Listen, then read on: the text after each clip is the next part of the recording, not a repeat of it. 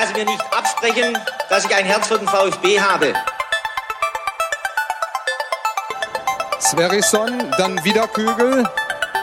Gewinnt sein Dribbling gegen Burns und Guido Buchwald und der Ball ist im Tor. Nach 86 Minuten führt der VfB Stuttgart in Leverkusen mit 2 zu 1. Nach 1950, 52 und 84 gewinnt der VfB Stuttgart zum vierten Mal die Meisterschale.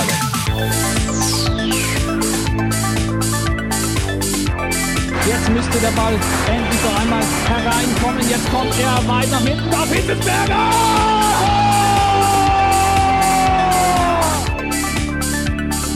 Mario Gomez, spitze Winkel, noch einmal nach innen. Pizza hat den Ball und es gibt noch einmal Abstoß vom Tor. Und jetzt ist das Spiel aus und der VfB Stuttgart ist deutscher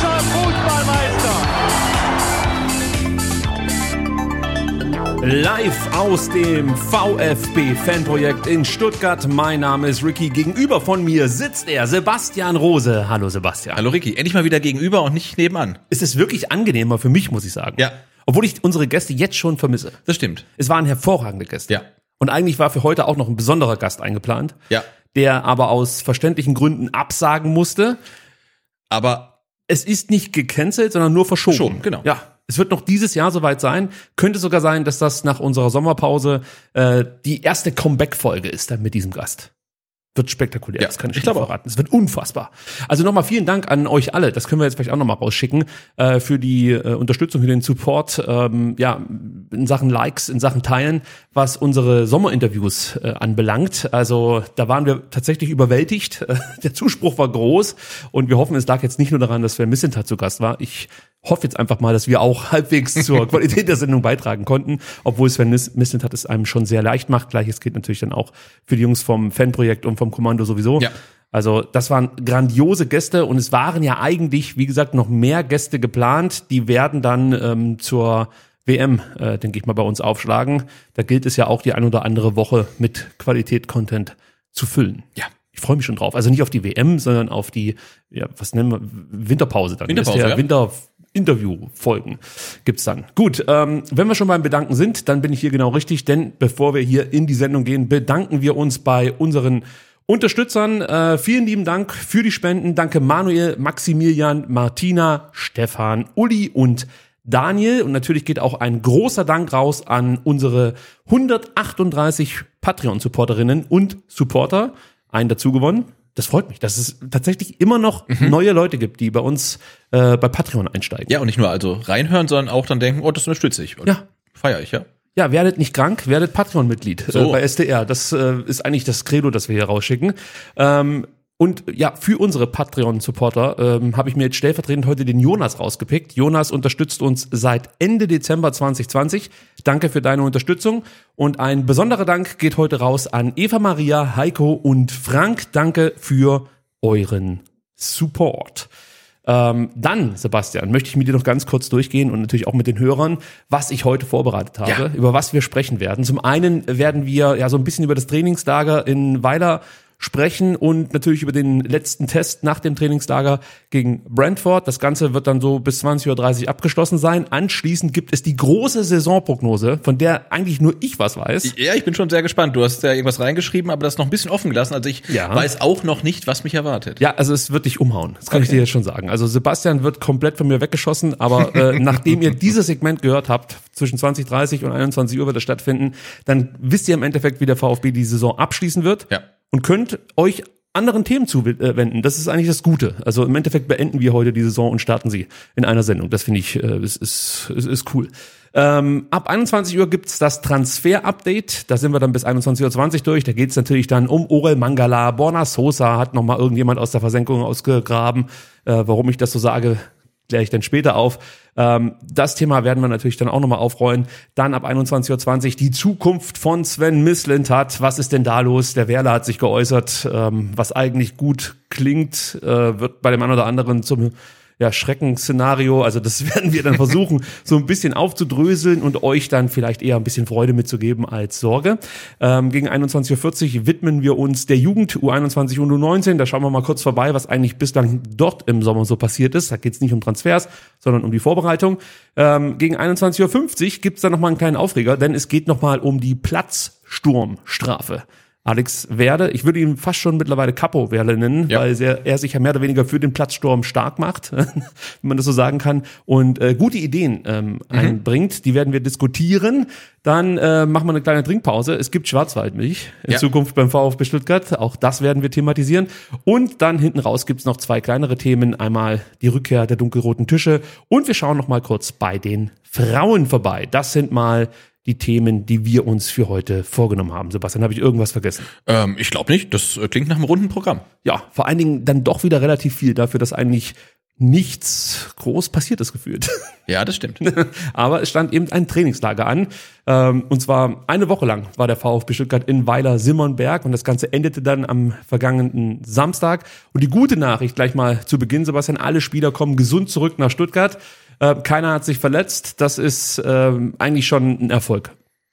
Muss man so sagen. Also Auch wenn wir jetzt im letzten Testspiel nicht alle Spieler gesehen haben, aber da kommen wir später noch drauf. Ich glaube auch die, die wir nicht gesehen haben, ähm, da gibt es einen Grund, warum die nicht dabei waren und der muss uns nicht beunruhigen. Also entweder ähm, sind Spieler, ähm, mit denen man nicht unbedingt plant, oder es sind Spieler, die aus Gründen der Belastungssteuerung halt rausgenommen wurden. Ähm, aber der einzige ähm, Verletzte, um den wir uns Sorgen machen müssen, ist ein Spieler, der gar nicht im Trainingslager dabei war. Das ist Borna Sosa. Aber ich glaube, sonst Genau. sieht's ganz gut aus, ne? Genau, Clement ist noch, äh, läuft nicht ganz rund. Ähm, ja, aber ich glaube jetzt auch nicht unbedingt, dass Philipp Clement ein wichtiger Bau- Baustein in der kommenden Saison werden wird beim VfB Stuttgart. Gehen wir gleich noch durch. Ähm, ich möchte mit dir mal ganz kurz so durchgehen, was eigentlich im Trainingslager gemacht wurde. Denn ähm, so wie ich das bei dir mitbekommen habe, stand auf deiner Prioritätenliste eher die Tour de France ganz oben. Absolut. Kann ich komplett nachvollziehen. Ähm, aber ja, ich weiß gar nicht, wer da mitfährt, aber Lance Armstrong hat es nicht geschafft, mich vom VfB wegzulocken. Ja, nee, aber das Gesamtensemble Ensemble bei der Tour de France finde ich aktuell äh, spannender ähm, als das Trainingslager. Ich habe es ja im, im Vorgespräch gesagt. Äh, ich finde, äh, den Wert eines Trainingslagers kann man eigentlich immer erst dann einschätzen, wenn die Saison begonnen hat. Weil ich erinnere mich noch dran, ähm, unter Taifun Korkut wurde damals ein Trainingslager abgefeiert, wie geil das gelaufen ist. Und dann fünf Tage Spiel, Spieltage später hat man gemerkt, den Spielern reicht die Luft eigentlich nur für 45 Minuten. Also war es vielleicht doch nicht so gut. Und insofern ähm, werde ich das Trainingslager erst bewerten, wenn dann die Saison angefangen hat. Ähm, was ich mitbekommen hat, fand ich durchaus positiv. Der VfB hat sich sehr fannah gegeben. Es gab Ja. einen Fanabend, ähm, wo ja die Fans wirklich nah dran waren an der Mannschaft ähm, und auch am, an den Verantwortlichen und denen hat man angesehen, dass es denen auch schon, glaube ich, Spaß gemacht hat. Also fand ich gut, dass man sich da volksnah gegeben hat. Auch die beiden Spiele in Friedrichshafen haben Anschein gemacht. Also von der Stimmung her sah das gut aus, aber wir wissen alle, solange der VfB keine Pflichtspiele hat, ist die Stimmung immer gut. Das ist richtig, aber ich gebe dir absolut recht, Stimmung war gut und äh, du hast das Thema Fitness angesprochen. Das war unter Taifun Korku 2018, 2019 ein großes Thema. Vorbereitung 2018 war das Trainingslager, von dem alle so geschwärmt haben und dann ähm, hast du gegen Bremen irgendwie nach 30 Minuten das Gefühl gehabt, okay, die kippen jetzt gleich um.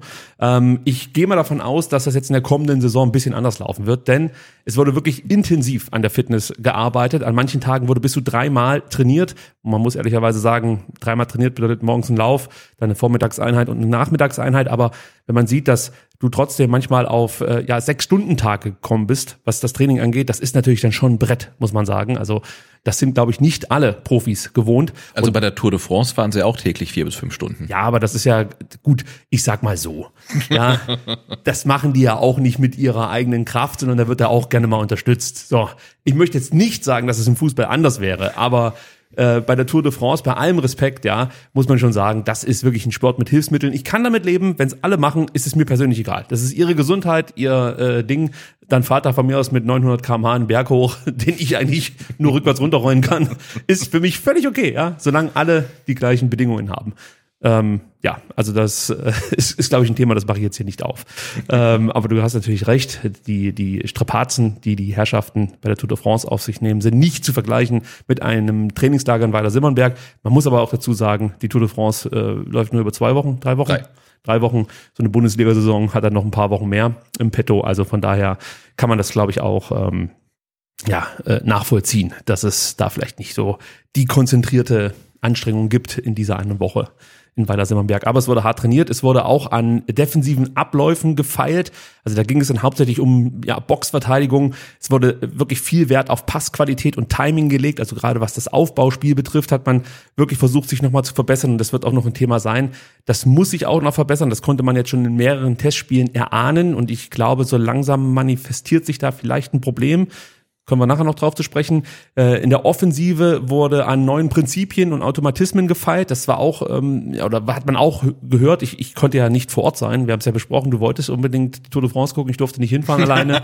Meine Frau hat gesagt, wenn dann nur mit Sebastian. Äh, sonst, guck, das wusste ich gar nicht. Ja, das habe ich dir nicht erzählt. Ja. Und ähm, ich habe aber dann meine Kiebitze losgeschickt mhm. äh, und habe dann so ein paar Leute aus der Timeline immer wieder befragt, was wurde denn gemacht? Dann wurden mir extra Aufnahmen zugeschickt, oh. ja, die ich angefordert habe ja. und konnte mir dann so ein paar Einheiten angucken angucken. Deswegen kann ich jetzt hier auch so ein paar Dinge mit anbringen, die mir eben aufgefallen sind. Ähm, auch in der Offensive war das Thema Boxbesetzung ähm, ja etwas, was man ähm, ja oft geübt hat. Ähm, es, es wurde dann sehr häufig am sogenannten finalen Pass geschraubt, möchte ich fast schon sagen.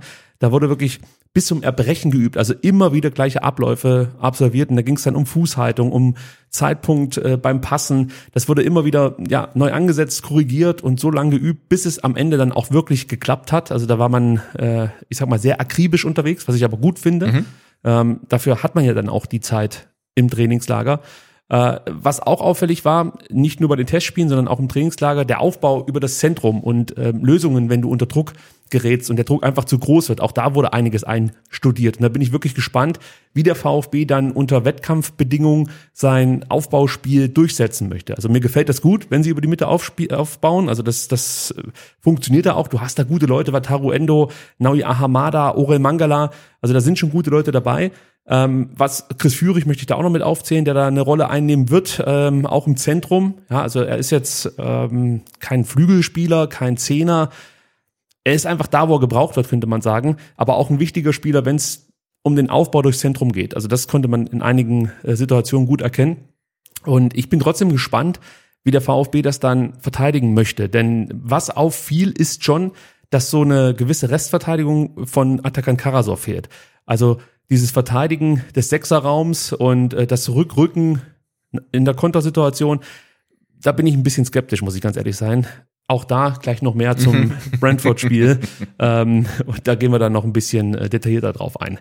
Standardsituationen wurden einstudiert und natürlich auch das Verteidigen solcher ähm, Standardsituationen wurde immer wieder ähm, trainiert. Auch da gab es ja Problemstellen beim VfB Stuttgart. Da war es dann oft so, dass ähm, ja ich sag mal Spieler ihre Aufgabe nicht so ganz ernst nahmen, wenn man das so sagen kann, äh, nicht so richtig wussten, was sie jetzt eigentlich verteidigen sollen und die standen dann halt irgendwie rum und der Ball flog über sie drüber und dann ins Tor. Auch Flo Müller hat da seine äh, Problemstellchen an oder Stellschräubchen, an denen er drehen sollte. Ähm, daran wurde, wie gesagt, auch gefeilt. Wie intensiv kann ich nicht sagen, da habe ich nicht allzu viel mitbekommen, aber es wurde trainiert.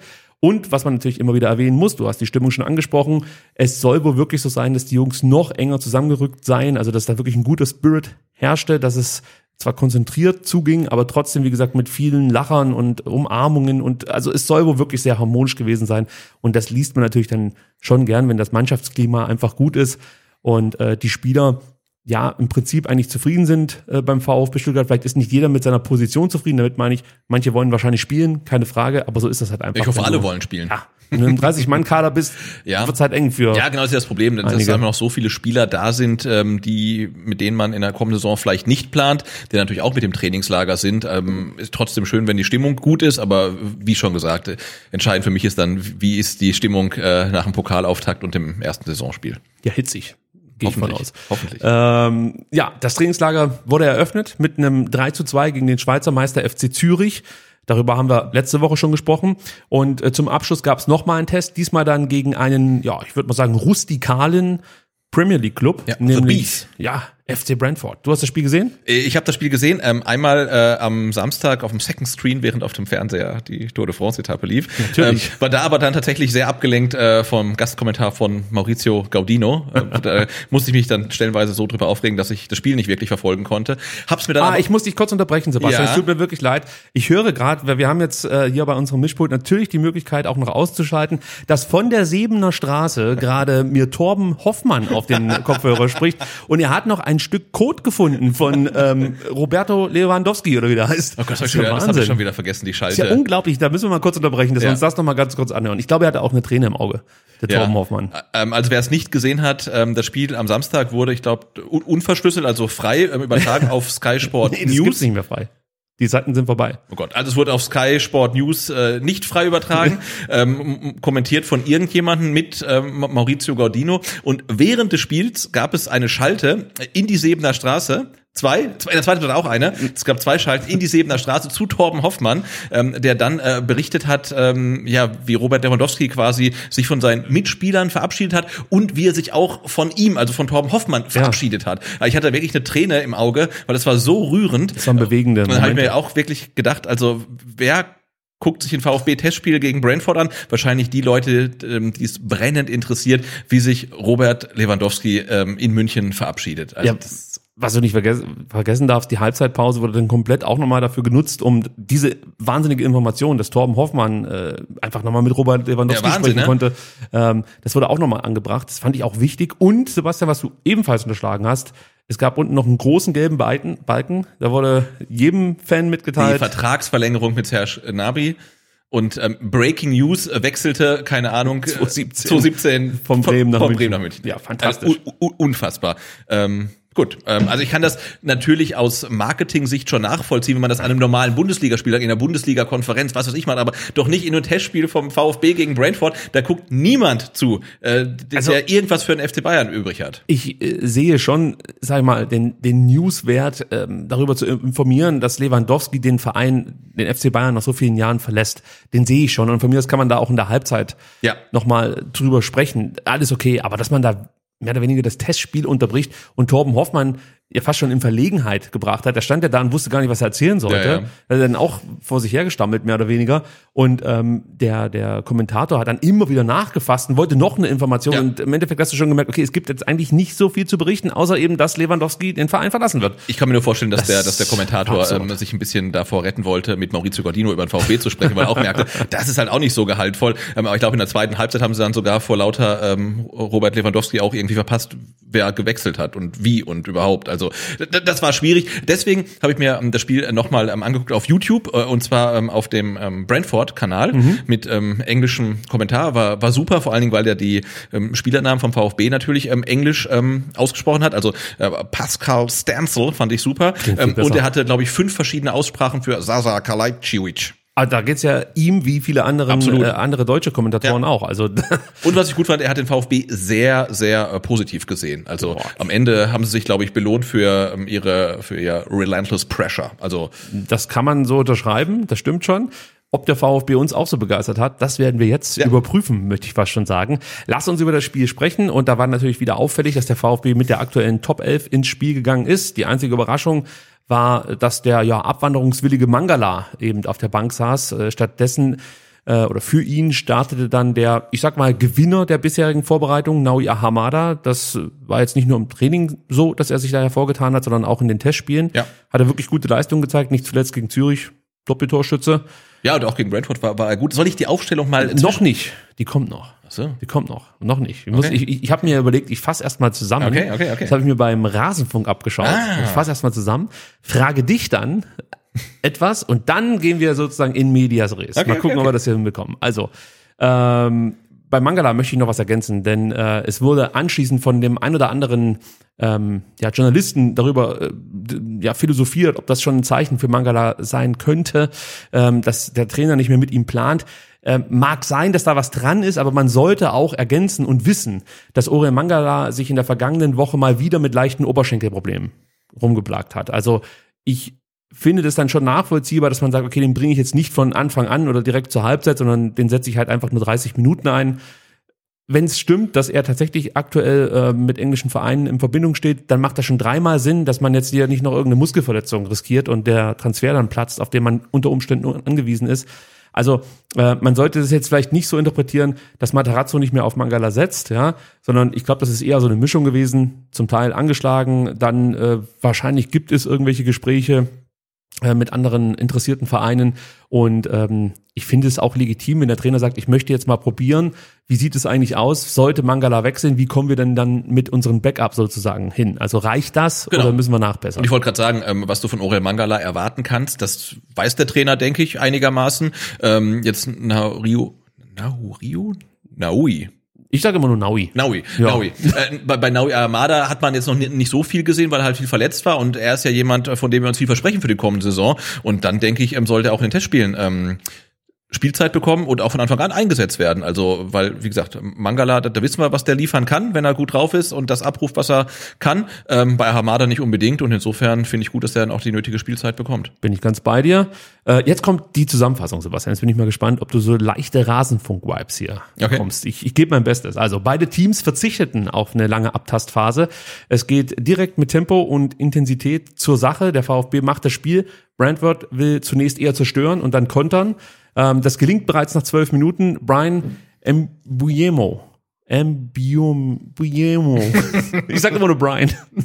Hat es der Max eigentlich auch immer so gemacht, dass er dann die Namen mehrfach hintereinander falsch ausspricht? Ich glaube nicht. Selten. Okay, der Brian äh, erzielte die Führung.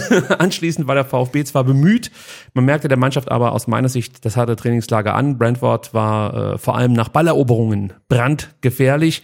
Und ähm, ja, nachdem Pellegrino Matarazzo nach 60 Minuten einmal komplett durchwechselte, ähm, nahm das Spiel des VfB Stuttgart dann nochmal ein bisschen Fahrt auf. Thomas Castanaras erzielte in der 72. Minute den verdienten Ausgleich und Tongi Kulibadi holte erst einen Handelfmeter raus und verwandelte diesen dann in der 92. Minute zum 2 zu 1 Endstand. Sebastian. Würdest du, ähm, ähm, würdest du äh, Castanaras den Treffer äh, gut schreiben?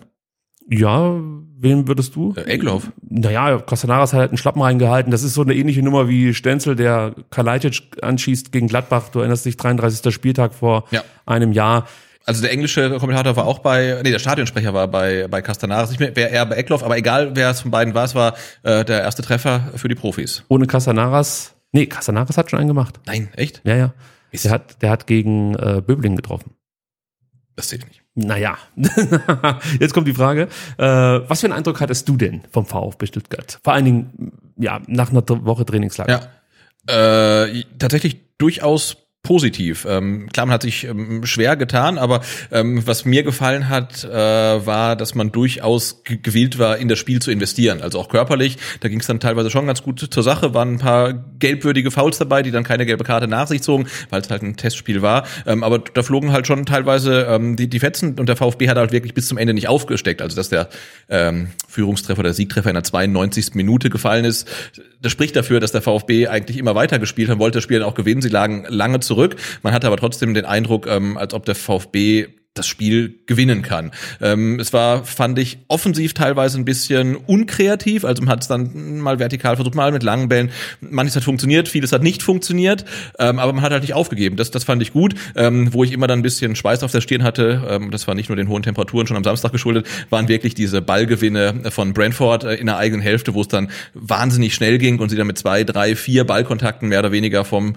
Stuttgarter Keeper, sei es Müller oder Bredlow standen. Das hat ja auch dann zum, zum Gegentor geführt. Glaube ich, über drei Stationen, drei verlorene Zweikämpfe oder Zweikämpfe, die du gar nicht erst reinkommst. Ähm, und dann klingelt's und solche Situationen gab's noch zwei, dreimal plus äh, Lattentreffer nach Kopfball und Distanzschuss. Also auch Brentford hatte Chancen, aber mir hat der VfB ähm, wirklich durchaus gut gefallen, weil man einfach nicht nachgelassen hat. Ähm, zwischendurch war das Spiel so ein bisschen lahm, aber gegen Ende hat es dann wieder Fahrt aufgenommen, sowohl in der ersten wie auch in der zweiten Halbzeit. Da war eigentlich alles drin, über das ich jetzt mit dir sprechen möchte. Ja. Das gefällt mir gut. Also funktioniert das doch. Habe ich mir beim Rasenfunk genau das Richtige abgeschaut. So, lass Ja. uns loslegen mit der Aufstellung. Jetzt darfst du sie auch einblenden. Dann blende ich die mal zwischen ähm, uns ein und wir haben gemerkt, wir können nicht von vorne drauf zeigen. Leider nicht. Das funktioniert technisch leider noch nicht. Aber ihr seht jetzt, denke ich mal, die Aufstellung. Das ist eigentlich das Wichtigste. Denn ähm, also so ähm, habe ich die Aufstellung von Pellegrino Matarazzo interpretiert. Und ähm, vielleicht kann man jetzt auch anhand dieser Aufstellung so ein bisschen darüber sprechen, ähm, wie grundsätzlich so die Spielidee aus meiner Sicht ist, die der VfB jetzt verfolgt. Also du siehst natürlich hinten die Dreierkette, das ist soweit klar. Und ähm, du hast auf der rechten Seite, ich sag mal ähnlich wie früher links Borna Sosa, Josh Wagnermann, der äh, ja kein klassischer offensiver Rechtsaußen ist, sondern eher eben dieser Wingback, sprich ein Spieler, der sowohl sich nach vorne einbringt, wie auch nach hinten absichert. Wobei man hier gleich dazu sagen muss, Josh Wagnermann hat nach vorne eine Menge guter Aktionen gehabt, aber nach hinten hat es mir nicht immer so gut gefallen. Da hat er die Lücken nicht so geschlossen, wie ich mir das vorstelle. Und auf ihn wird es auf dieser rechten Seite aber ankommen. Denn was mir auch aufgefallen ist, wir sehen jetzt da Wataru Endo, der ja auch nicht den klassischen Sechser gibt aus meiner Sicht, sondern eben so auf so einer Halbposition spielt, aber ähnlich viele Aufgaben erfüllen muss wie zu Beginn der abgelaufenen Saison, als wir uns auch gefragt haben, ob das gut gehen kann. Du erinnerst dich mit Sicherheit noch, als Endo eigentlich alles machen musste, nach hinten verteidigen, Löcher stopfen, das Spiel ankurbeln, gleichzeitig mit sich nach vorne einschalten und so Sachen. Und ich sehe jetzt da ein ähnliches Problem. Du hast einen Wataru Endo, der zum Beispiel, wenn Mafropanus rechts rausrückt, also für Wagnermann sozusagen ähm, die Lücke schließt, ja, du das Problem, dass Endo nach hinten schauen muss und dann vielleicht in der Innenverteidigung eine Lücke zumachen muss, weil Ahamada auch ein Spieler ist, der sich eher mit nach vorne einschaltet und nicht nach hinten mit absichert. Mangala, der gleiche Spielertyp, auch der lässt sich nicht in die Kette fallen. Du hast dann wieder Endo, der das äh, Ganze mit im Auge haben muss. Gleichzeitig ist Endo aber derjenige, der früh anläuft, der eben die klugen Pässe nach vorne weiterspielen soll. Also sehr, sehr viele Aufgaben für Wataru Endo. Und da sage ich gleich vorweg, da hätte ich, glaube ich, schon noch gerne irgendwie so einen ganz klassischen Sechser auf dem Platz, der einfach sich dann wirklich um ja die Defensive kümmern kann und nicht so ein Hybridspieler sein muss, der im Endeffekt ähm, ja alles kann, defensiv, offensiv und am, am besten dann noch äh, die Außenbahn beackern. Also da bin ich mal gespannt ob ähm, hier noch angepasst wird, ob äh, systematisch auch noch was verändert wird. Weil du hast dann auch noch äh, Naui Ahamada, den habe ich gerade eben schon angesprochen, der sich, wie gesagt, mit nach vorne äh, einschaltet, der auch immer mal wieder ja, sich in der Tiefe anbietet. Das hat mich tatsächlich überrascht, weil ich davon ausgegangen bin, dass er eher auf einer Höhe mit Endo spielt, aber er geht deutlich offensiver zu Werke. Und gleichzeitig muss er hinter Silas wiederum auf der linken Seite Räume auffüllen. Also äh, wir hatten ganz oft Situationen, auch nachher, wenn wir über das Tor reden, äh, wird das aufkommen, dass Ito ähm, aus der Kette rausrücken musste, weil auf der linken Seite ich sag mal, dann in der Restverteidigung kein Mensch mehr war, da war. Also da hast du dann Silas, der weit aufgerückt war, Armada, der sich mit nach vorne einschaltet, Endo, der im Zentrum äh, versucht, die Strippen zu ziehen. Und dann hattest du Ito, der sowohl seine äh, linke Seite zumachen sollte und gleichzeitig aber auch noch diesen Halbraum, den Ahamada verlassen hat, im Auge haben musste. Und ähm, genau deshalb ist er ja beim Gegentor dann rausgerückt. Wie gesagt, wir reden nachher ausführlich drüber und ähm, hat es ja den Brentfordern, ich hoffe, man sagt das so, äh, relativ leicht gemacht. Also ich bin noch nicht so ganz überzeugt von diesem, von diesem System, was die Defensive angeht. Da fehlt mir irgendwie noch so ein Ankerspieler. Einfach ein Spieler, der wie Karasor mit dem Spiel vor sich das alles sehr solide verteidigt, einen guten Überblick hat und dann eben Räume sehr, sehr gut schließen kann. Ähm, ich könnte mir vorstellen, gerade in so einem Spiel gegen Leipzig oder so, dass dir da echt hinten die Bude brennen könnte. Also da bin ich noch nicht so ganz überzeugt von. Ja, es war teilweise luftig, also wirklich sehr, Ja. sehr luftig und auch man hat die Szene ja wiederholt gesehen, wie schnell das dann ging, wenn äh, Brentford äh, vertikal spielt, schnell spielt, ähm, dann hat es immer wieder gebrannt, weil da einfach dann zu große Lücken waren. Ja. Wir hatten eben kurz keinen Ton. Ähm, das ist kein generelles Problem. Ähm, kurz zur Erklärung: Wir haben hier im Livestream-Setup ähm, verschiedene Szenen. Ähm, und wir haben die Talk-Szene und da müssen wir dann die Geräte einbinden, zum Beispiel Ton und Video. Und die Szene mit der Aufstellung ist eine neue Szene und da war der Ton schlichtweg nicht mit eingebunden. Ich habe es jetzt kurz gefixt und jetzt könnt ihr ähm, Aufstellung gucken und uns hören. Oh. Äh, ja. Also haben die jetzt uns, äh, unsere Ausführungen gar nicht gehört. Doch, doch, äh, ja, nicht alles. Okay. Das meiste. Ja, aber die guten Sachen haben sie hoffentlich gehört. Ja, die guten Sachen, auf jeden Fall. Schauen wir noch ganz kurz in die Offensive. Äh, da hast du natürlich Sascha Kalajdzic, der, ja, äh, ich sag mal, diese Aufgabe, sich ins Mittelfeld fallen zu lassen, ähm, deutlich häufiger wahrgenommen hat, als das noch in der abgelaufenen Saison der Fall war. Da war er halt einfach vorne geparkt und hat darauf gewartet, dass Borna Sosa ihm die Flanke auf den Kopf schlägt. Ähm, diesmal hat er sich dann deutlich häufiger einfach zurückfallen lassen, hat so Räume öffnen können für Tomasch, für Fürich, für Silas. Das hat mir ganz gut gefallen. Tomasch auch ein Spieler, der viel driftet vorne, viel unterwegs ist, mal auf den Flügel geht, auch mal dann so in diesen Zehnerraum rückt. Also das hat mir einfach gut gefallen, wie er da unterwegs war. Auch dadurch entsteht halt einfach so eine, so eine Unordnung in der gegnerischen Defensive. Also du hast ganz häufig gemerkt, dass Innenverteidiger mit Kalajdzic oder mit Tomasch rausrücken, für einen kurzen Moment Räume da sind, die du dann auch bespielen konntest. Also die wurden nicht so konsequent genutzt vom VfB, muss man leider dazu sagen, aber ich glaube, das ist ein Abstimmungsthema. Ähm, an und für sich finde ich die Herangehensweise gut. Wie gesagt, führe ich dann mit seiner neuen Rolle ähm, als, ja, ich sag mal, ähm, ja, was, ich weiß gar nicht, wie ich die Position bezeichnen soll. Also er ist halt ein Spieler, der zwar vom Halbraum kommt, aber durchaus dann auch mal auf den rechten Flügel rausgeht oder von rechts nach innen zieht, dann den Abschluss sucht. Manchmal kommt er über den linken Halbraum. Äh, Also das fällt mir einfach sehr, sehr gut, weil er sehr variabel da agiert und jetzt muss er halt scoren. Das ist noch das Thema. Genau, er war in der ersten Halbzeit auch sehr auffällig, aber da kam er ja wirklich vornehmlich über rechts, also über links eigentlich gar nicht. Er hat ein, linker Halbraum, nicht linke Seite, Ach so, ja, sondern genau, linker genau. Halbraum. Ja. Und da bin ich auch noch nicht so, für mich noch nicht sicher, ob ich großer Fan bin davon, dass sie das jetzt links spielen soll auf einmal. Äh, äh, weiß ich noch nicht. Und zu Kalajdzic wollte ich noch sagen, mir kam es aber schon so vor, als ob er derjenige war in der Offensive, der irgendwie am schlechtesten eingebunden ist. Und da frage ich mich natürlich auch, ähm, jetzt im Trainingslager, äh, wie sehr stimmst du Abläufe auf einen Spieler ab, von dem du zu 80 Prozent davon ausgehst, dass der gar nicht mehr da ist in der kommenden Saison? Die Antwort ist einfach. Wagnermann hat ja ein paar Mal geflankt. Nur, wie hat er geflankt? Flach. Ja, gut. Ne? Das ist natürlich dann schon auffällig. Ja. Also ich gehe davon aus, dass das eine Ansage war, dass er nicht hochflanken soll. Ja. Also ich kann mir nicht vorstellen, dass er nicht höher flanken kann. Nur es war auffällig, dass Wagnermann wirklich oft halb hoch oder flach geflankt hat. Und möglicherweise ist das einfach schon so eine Ansage von, vom Trainer. Äh, Wir gehen jetzt nicht praktisch auf den Leuchtturm vorne, sondern unter Umständen haben wir halt einen Spieler, der nicht ganz so kopfballstark ist. Wird auch schwer, so einen kopfballstarken Spieler zu finden. Und ich finde Kalajdzic in dieser Rolle als Wandspieler, ja, gerade im Zehnerraum finde ich eigentlich gar nicht so blöd, weil er die Bälle gut verteilen kann. Auf die Flügel raus, Silas, ähm, der dann nach innen ziehen kann, Wagnermann, der eben dann die Flanke schlagen kann. Das, das ist schon cool, weil äh, selbst wenn der Gegner das dann, sag ich mal, erstmal verteidigen kann, der zweite Ball ist unter Umständen dann bei Kalajdzic, der kann dann aufs Tor gehen, den Abschluss suchen. Also wenn er bleibt, ist das durchaus legitim, was der VfB, was sich Materazzo da überlegt haben. Also das, das gefällt mir schon ganz gut. Und zu Silas muss man noch mal sagen, klar, nach hinten, da funktioniert das noch nicht so gut. Ich habe aber da durchaus Hoffnungen, denn auf der rechten Seite hat er auch nach einer gewissen Zeit einfach das Verteidigen für sich entdeckt, hat das dann gut gemacht.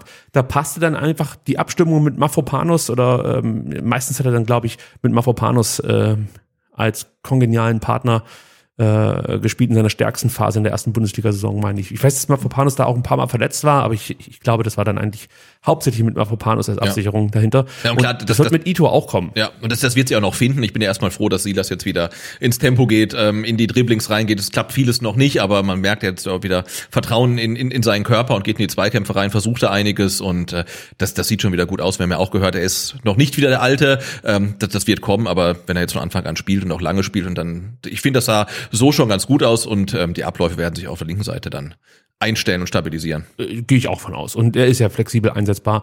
Ähm, was man ich, kurz vor seiner Auswechslung, also so 50., 55. Minute auch noch probiert hat, ist ihn ähm, als zweiten Stürmer einzusetzen.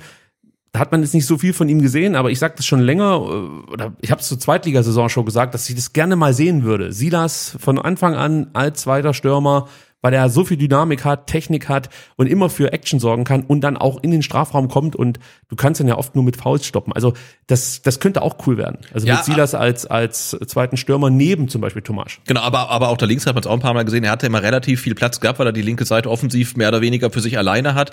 Ähm, und er ist da ein, zwei Mal auch wirklich in die Tiefe gestartet, hätte von der Mitte aus angespielt werden können. Eine Situation gab es, hat Tomasch den Schuss genommen, äh, völlig Ja, ja, unnütz da halt, drüber. Und da war sie das wirklich sauer, weil er ist halt brillant reingestartet mit seinem Tempo. Wenn er da den Ball kriegt, hat er freie Schussbahn. Also ähm, das kann ich mir schon gut vorstellen. Übrigens auch genau aus so einer Situation entstanden, wie von mir vorhin beschrieben. Sascha lässt sich zurückfallen, der Innenverteidiger geht mit, dann hast du den Ball Gewinn durch Sascha, spielst auf Tomasch rüber, jetzt reden wir doch schon über äh, die Szene. Und das Problem war eigentlich, dass das Zuspiel ähm, auf Tomasch in Tomaschs Rücken ging. Wenn das einfach besser gewesen wäre und genau in den Lauf gegangen wäre, wäre Tomasch durch gewesen und hätte das Ding wahrscheinlich auch gemacht. So kriegt er den Ball nicht hundertprozentig sicher, entscheidet sich dann für ein Field Goal. Äh, Field Goal, so ist es richtig. Es ist die Ja, ist im Bodensee gelandet. falsche. Sportart, aber mein Gott, es ist ein Testspiel. Ich verstehe Silas natürlich, der wäre durch gewesen. Ja. Okay, kann ich, kann ich nachvollziehen, aber der Ablauf an, an und für sich, ja, war perfekt für das, was, glaube ich, Matarazzo vorhat mit dieser Aufstellung. Und über wen wir auch noch sprechen sollten, ähm, sind die Spieler, die nicht im Kader waren. Also die nicht nur dann später nicht eingewechselt wurden, sondern ähm, die auch überhaupt nicht im Kader waren. Und da kann man vielleicht auch noch zwei Sätze zu den einzelnen Jungs verlieren, warum die nicht im Kader standen. Also fangen wir an, Klimowitz, Wechselkandidat. Mit ihm wird aktuell nicht mehr geplant, deswegen nicht im Kader. Bei Massimo genau das gleiche, ähm, ebenfalls Abuja, der auch äh, sich einen neuen Verein suchen kann, das haben wir schon mehrfach gesagt. Beas ist ein Kandidat, der sich einen, neuen Verein suchen kann. Da geht es eher um eine Leihe als um einen Verkauf. Ähm, aber auch er spielt aktuell keine Rolle in Materazzos Planspiele. Qual ist ähm, auf jeden Fall auch ein Wechselkandidat oder eben ein U21-Kandidat, wobei hier eher der Wechselkandidat ähm, ähm, ja, zu beachten, äh, zu beachten ist oder beziehungsweise am wahrscheinlichsten ist, dass er halt wechselt, das will ich sagen. Und Fagier ähm, könnte man auch so interpretieren, dass er eher wechselt, als zu 21 zu gehen, aber bei ihm ist es im Endeffekt genau dasselbe Thema. Deswegen war er nicht mit dabei. Bei Clement ist es auch wieder das Thema Wechselkandidat und er hat immer noch mit seinen Knieproblemen so ein bisschen zu kämpfen. Ähm, ich würde mal behaupten, wenn es sein müsste, hätte er spielen können, aber ja. aktuell kein Bedarf, äh, was Matarazzo angeht. Ähm, dann hast du Flo Schock gehabt, der nicht im Kader stand. Der ist nach seiner Knie-OP einfach noch nicht ähm, einsatzbereit, befindet sich aber schon auf dem Weg der Besserung. Also ist als dritter Keeper sozusagen dann auch äh, bei Saison, Saisonbeginn ähm, verfügbar.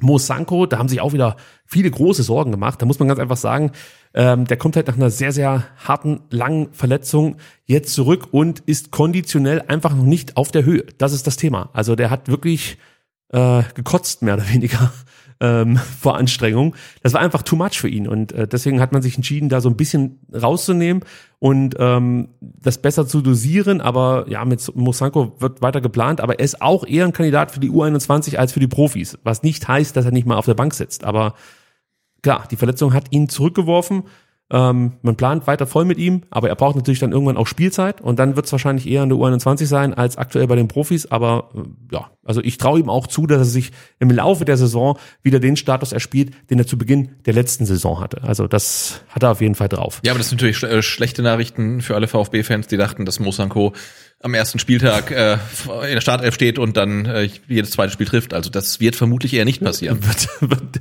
ich wünsche es mir, aber äh, bin eher bei dir. Laurin Ulrich, ähm, ja, U19-Spieler eigentlich, der durfte jetzt hier mal mitmachen. Der wird auch keine große Rolle in der kommenden Saison im Profikader spielen, vorausgesetzt, es verletzen sich jetzt nicht irgendwie vier Stürmer oder sowas ähm, wenn wir überhaupt noch so viele haben, wenn dann der ein oder andere noch geht. Mhm. Ähm, und Dennis Simon, der war auch nicht mit dabei, denn der reiste vorzeitig aus dem Trainingslager ab, denn der durfte mit der U19 den Sparkassencup in Schwäbisch Hall bestreiten. Spricht man nachher genau, auch nicht nur bestreiten. Ja, genau, das äh, gehen wir nachher noch detailliert an. Gut, ähm, jetzt haben wir schon über ganz viele Dinge gesprochen die ich jetzt eigentlich mit dir nochmal ähm, intensivieren wollte. Da ging es natürlich dann darum, wie hat sich der VfB in der ersten Halbzeit geschlagen. Und äh, was auffällig war, das haben wir schon angeteasert, Wagnermann spielte deutlich offensiver, als man das vielleicht gedacht hätte. Ähm, und was mir gut gefallen hat, ist, dass er dann gerne auch mal nach innen gezogen ist. Nicht allzu oft, aber er hat das gemacht, hat dann Platz gemacht auf dem Flügel für Chris Führig oder Dinos Mafropanos, der dann auch rausgerückt ist. Das ist natürlich eine riskante Art, Fußball zu spielen. Was aber jetzt gut funktioniert hat gegen Brentford, denn man hat Aaron Hickey ähm, wirklich hinten binden können. Und Aaron Hickey ist äh, nicht irgendein Spieler, sondern es ist zum einen der zweiteuerste Neuzugang bei Brentford und seine Qualität ist tatsächlich das Tripling, die Explosivität, einfach Tempo ins Spiel zu bringen. Und das konntest du komplett rausnehmen, weil er ständig hinten gebunden war. Mhm. Klar, er hat jetzt nicht als klassischer Linksverteidiger oder Wingback gespielt, sondern eben als linker Halbverteidiger. Ähm, aber trotzdem ist die Idee, so einen Spieler halt immer wieder nach vorne zu schicken. Ähnlich wie Dinos, der schaltet sich ja auch mit nach vorne ein. Nur Hiki hast du da wirklich gut aus dem Spiel nehmen können.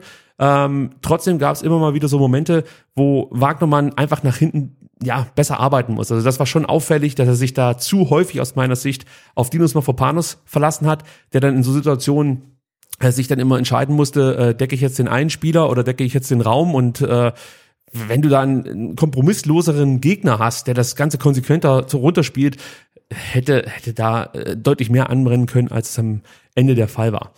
Ahamada haben wir schon thematisiert. Ähm, der, ja, wie soll man die Rolle beschreiben? Es erinnerte mich so ein bisschen an Gonzalo Castro in der Saison 2020, 2021.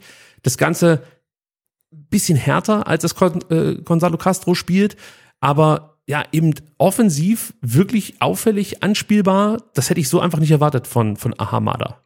Nee, genau, weil er hatte jetzt ja ein Stück weit auch durch seine rote Karte gegen Leipzig was, glaube ich, ne, schon so ein bisschen den Ruf weg, dass er schon ein sehr, sehr guter Kicker ist, aber auch äh, überhart irgendwie zu Werke geht. Und ich finde, gegen Brentford ähm, hat er jetzt auch mal gezeigt, wie kreativ er ist. Also in der ersten Halbzeit diesen einen Wahnsinnspass in, in 16er gespielt, so einen, so einen hohen Pass, wo ich dachte, wer, von wem kam denn der? Und dann, oh, von Ahamada, äh, Wahnsinn. Also äh, offensiv wirklich sehr, sehr auffällig, gute Pässe gespielt, äh, Auge für den Mitspieler gehabt, stets äh, anspielbar gewesen. Also das ist, glaube ich, ähm, das, was man ihm, was, man sich von ihm in der letzten Saison schon erhofft hat. Und ähm, wenn er jetzt den Eindruck aus den Testspielen dann auch in den Pflichtspielen bestätigen kann, dann wäre er auf jeden Fall äh, quasi ein Neuzugang, weil das sah wirklich gut aus. Sah richtig gut aus. Ähm, wie gesagt, das Problem bei ihm auch äh, so die richtige ja, dass die, wie soll man sagen, also es fehlte irgendwie so die Abstimmung zwischen, wann schalte ich mich offensiv ein, wann lasse ich mich eher mal zurückfallen. Einfach so das Gespür für Gefahr auch ein Stück weit. Ja. Also bis er geschnallt hat, dass er jetzt Räume besetzen muss,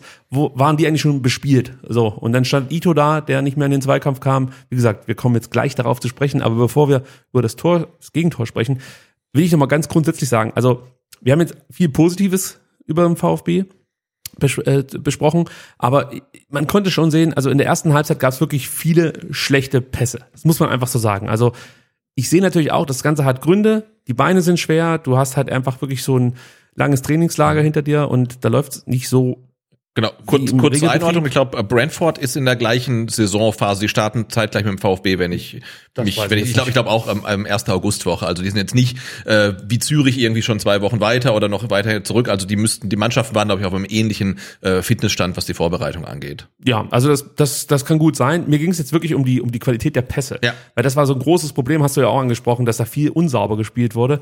Und äh, wie gesagt, zum einen hat das natürlich damit zu tun, dass du echt ein hartes Trainingslager hinter äh, dir hast, ähm, dann war halt einfach auch auffällig, dass es sehr wenig Bewegung ohne Ball gab. Also du hast immer wieder Spiele gesehen, die darauf gewartet haben, dass der Ball jetzt zu ihnen kommt und sie haben sich mehr oder weniger nicht angeboten. Es fehlte allgemein die Dynamik, auch das hängt natürlich mit dem Trainingslager so ein Stück weit zusammen.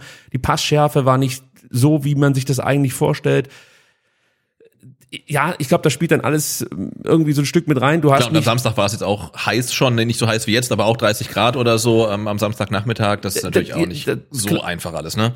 Klar, das ist nochmal das Thema im Dynamik und so weiter, aber Passschärfe ist, glaube ich, wirklich so ein, so ein Ding. Ähm, du weißt nicht genau, wo du den Ball jetzt hinspielen sollst, wenn sich mehr oder weniger alle äh, deine Mitspieler hinter einem Gegenspieler verstecken, um ja. es jetzt mal ganz derber zu formulieren. Aber äh, das, das sah nicht so selbstbewusst aus, wie ich mir das vorstellen würde, ähm, wie es halt eben sein sollte im Idealfall. Ja, und äh, vieles war dann eben auch vorhersehbar. Du konntest das relativ leicht verteidigen. Und ich glaube, um das mal abzuschließen, könnte man sagen, unpräzise war so das Adjektiv, das äh, die erste Halbzeit des VfB Stuttgart äh, am besten beschreibt. Ähm, es hatte wirklich teilweise so Züge von einem ganz klassischen Sommerkick eben. Und, ja, ja, aber aber das Thema äh, Passschärfe oder mangelnde Passschärfe und auch mangelnde Präzision ist ja auch was, äh, was wir in der vergangenen Saison angesprochen haben, was dann auch in Pflichtspielen ein Thema war, dass die Pässe nicht so kamen, wie sie kommen sollten und der VfB deshalb offensiv nicht effizient war und äh, das sollte man schnellstmöglich abstellen. Also im Testspiel hat es mir noch gefallen, aber spätestens dann, wenn die Saison beginnt, äh, spätestens in Dresden müssen die Pässe wieder scharf gespielt werden. Die alte Regel, so wie du trainierst, so spielst du ja. auch, äh, könnte man da sagen. Und ähm, jetzt reden wir mal endlich über dieses Gegentor, das ich jetzt schon mehrfach angeteasert habe. Und eigentlich haben wir es ja schon aufgedröselt, aber wir fangen mal wirklich, wie ihr es von uns gewohnt seid, bei der Entstehung ganz, ganz vorne an. Und da siehst du halt, ähm, dass das Problem für mich schon ist, dass sich Josh Wagnermann eigentlich zu leicht gegen den Brentford-Verteidiger ja, im, im gegnerischen Strafraum abdrängen lässt. Also eigentlich geht Wagnermann den Ball hinterher in den Strafraum, kann den vielleicht nicht mehr erreichen, aber da musst du deinen Körper besser einsetzen. Der ist ja wirklich ein wuchtiger starker Spieler, also der muss da einfach den Körper reinwerfen ja. und wenn es dann halt eben einen Foul gibt, scheiß drauf. Aber äh, das musst du einfach schon erkennen. Ich bin als als äh, rechter Wingback sehr sehr weit jetzt aufgerückt und die holen sich jetzt den Ball, haben danach das Feld vor sich. Also jetzt gucke ich, dass ich da irgendwie den Körper dazwischen bekomme. Das hat er nicht geschafft und dann geht's eben wirklich blitzschnell. Das haben sie gut gemacht, Brentford. Äh, es gibt dann den Pass in den Sechserraum und hier kann dann Fürich, oh, ja auch Hamada einfach das Passfenster nicht rechtzeitig schießen liegt wahrscheinlich daran bei Fürich, dass er halt ein sehr offensiv denkender Spieler ist, logischerweise. Und vielleicht da auch noch so ein, Zeit, ein Stück weit Zeit braucht, weißt du, um sich dran zu gewöhnen und ja, einfach dann auch in solchen Momenten, wenn der VfB dann den Ball verliert, ähm, defensiver zu denken, als das früher der Fall war. So, das ja. muss ich, denke ich mal, noch einspielen. Ähm, dann siehst du Endo, der versucht zwar in den, in den Zweikampf zu kommen, aber ich glaube, es wäre besser gewesen, wenn er sich hätte zurückfallen lassen. Also ein Karasor wäre vermutlich nicht in den Zweikampf gegangen, sondern hätte sich ein bisschen nach hinten abgesetzt, um den Raum dann hinten aufzufüllen. Äh, dann siehst du, dass Ito auch etwas überhastet aus der Kette rausrückt. Das ist wieder das Thema. Ahamada vor ihm fehlt. Deswegen versucht er da diesen Platz, den Ahamada eigentlich besetzen sollte, zuzulaufen. Aber diese ganzen Verstrickungen führen dazu, dass du plötzlich drei gegen vier stehst. Ja, und dann kommen die mit Tempo auf dich zu. Ähm, da muss man sagen, Matthias Jensen, der macht das dann auch richtig gut, hat ein gutes Tempo und ein perfektes Timing bei seinem Pass dann auf Brian. Ich versuch's nochmal, Mbumo. Ich hoffe, ich habe es jetzt richtig ausgesprochen. Also ich glaube, der, der, der englische Kommentator hat immer äh, Bumo gesagt. Bumo. Glaube ich, ja. Okay, ich dachte, der heißt Mbumo. Ich, ich kenne die alle ja nicht. Ich meine, ganz ehrlich, Brentford habe ich, wenn du mir gesagt hättest, sie spielen in der dritten Liga, hätte ich dir geglaubt. Ja. Also die habe ich komplett, äh, nee, das stimmt nicht ganz. Ericsson habe ich natürlich mitbekommen, aber ansonsten, also als er dann äh, zurückkam Ja. und bei denen gespielt hat, aber sonst habe ich von Brentford überhaupt nichts mitbekommen. Deswegen ähm, seht's mir nach, wenn ich jetzt hier nicht jeden Spieler kenne. Aber äh, auf was ich hinaus will, ist, es war von, von ähm, äh, Brentford einfach top gekontert. Tempo war im Spiel, Timing war gut, die Qualität der Spieler war so gut, dass sie natürlich dann auch Dinge machen konnten, wie zum Beispiel Mbiumo bei seinem Abschluss. Das hat mich wirklich beeindruckt. Das Timing bei dem Schuss war genial. Er schießt wirklich genau in dem Moment, als Müller praktisch schon Sidestep macht. Also da, da kannst du als Torwart nicht mehr reagieren. Weißt du, also wenn Ja. er vielleicht eine halbe Sekunde später schießt, hat ähm, Flo Müller noch die Möglichkeit, so nach vorne so ein Stück weit äh, einen Schritt zu machen, einen Ausfallschritt, sich fallen zu lassen. Vielleicht kriegt er die Hand noch ran oder die Fingerspitzen. Aber so genau in diesem Sidestep-Moment schießt ähm, der Brentforder. Und ähm, das war einfach ein Top-Tor, muss man einfach so sagen. Aber Ja. trotzdem, der VfB hat das als Kollektiv schlecht verteidigt. Genau. Und hat man nicht ähm, gegen Zürich eigentlich aus der gleichen Position ein Tor bekommen? Ich habe das gelesen, dass du es geschrieben hast. Ich habe es mir nicht nochmal angeschaut, sage ich dir so, wie es ist. Ja. Und ich habe es auch nicht mehr auf dem Ich, auch nicht, aber also, hatte ich irgendwie so im Hinterkopf. Aber nee, das war gut gemacht. Da stimmte bei Brentford halt die Passschärfe, die Pässe kamen halt die drei, vier, die man brauchte, ähm, um vor Stuttgarter Tor zu kommen. Die waren halt perfekt gespielt. Und du hast gesagt, der Abschluss äh, war brillant. Ähm, und dann in der zweiten Halbzeit hat man zum Beispiel Darko Schulinov gesehen, ähnliche Schussposition. Der trifft halt das Tor nicht. Ne? Also das ist dann vielleicht auch der Unterschied einfach. trifft den Pfosten. Vermutlich war das Tor leicht ähm, zu weit nach rechts versetzt. Ja, könnte ich mir wahrscheinlich. vorstellen. Aber es war das gleiche Tor. Wir müssen aber auch erwähnen, in der ersten Halbzeit, dass der VfB tatsächlich auch die Möglichkeit hatte, in Führung zu gehen. Vierte Minute gab es eine gute Chance, da hat Wagnermann dann ähm, nach einem Führigpass Thiago Tomasch auf die Reise geschickt und Tomasch ging dann wirklich mit einem guten Dribbling äh, außen an seinem Gegenspieler vorbei, dann der Abschluss, der aus zu spitzen Winkel erfolgte, deswegen ging der Ball nicht mehr aufs Tor, aber das war ein guter Angriff. In der siebten Minute hatte dann Führig diese Chance aus 18 Meter, von der du vorhin schon gesprochen hast. Ähm, da wurde der Ball noch leicht abgefälscht, ging deshalb am Pfosten vorbei ins Aus, da gab es nämlich Ecke danach, also vielleicht wäre das tatsächlich ein Ding gewesen, das drin äh, gewesen wäre im Tor. Ähm, du hast Führig vorhin schon kurz angesprochen. Grundsätzlich, wie gefällt er dir jetzt in der Vorbereitung, das, was du bislang gesehen hast?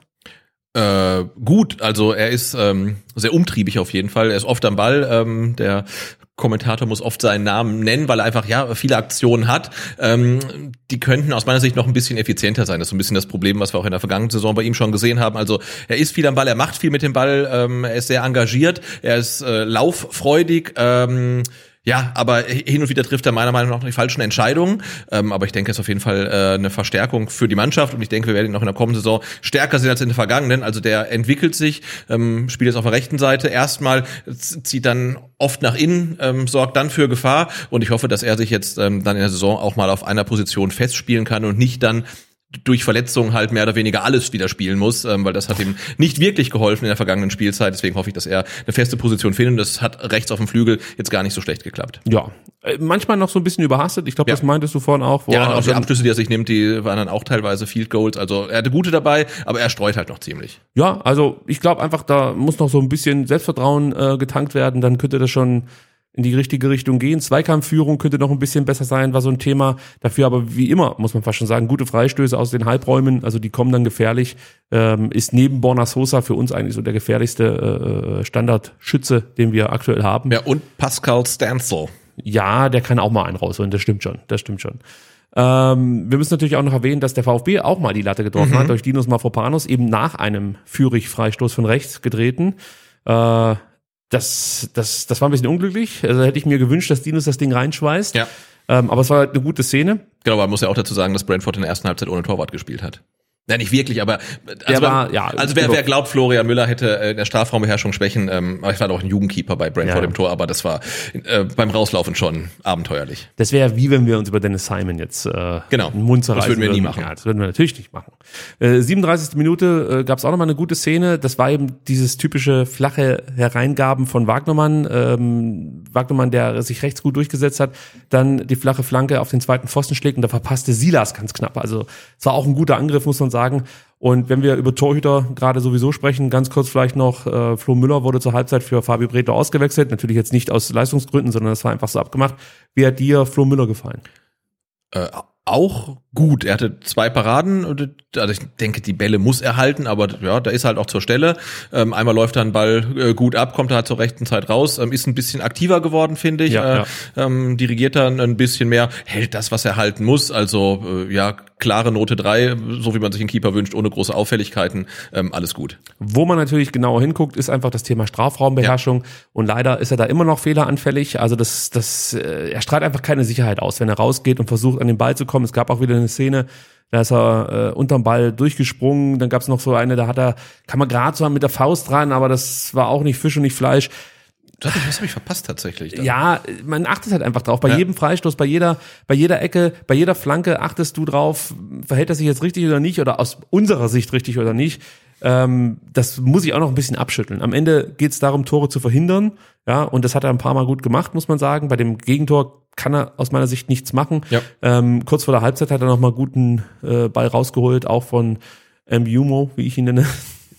Oder ähm, Brian, wie alle anderen, die ihn nicht aussprechen können. Nennen Bryan, würden. ja. genau.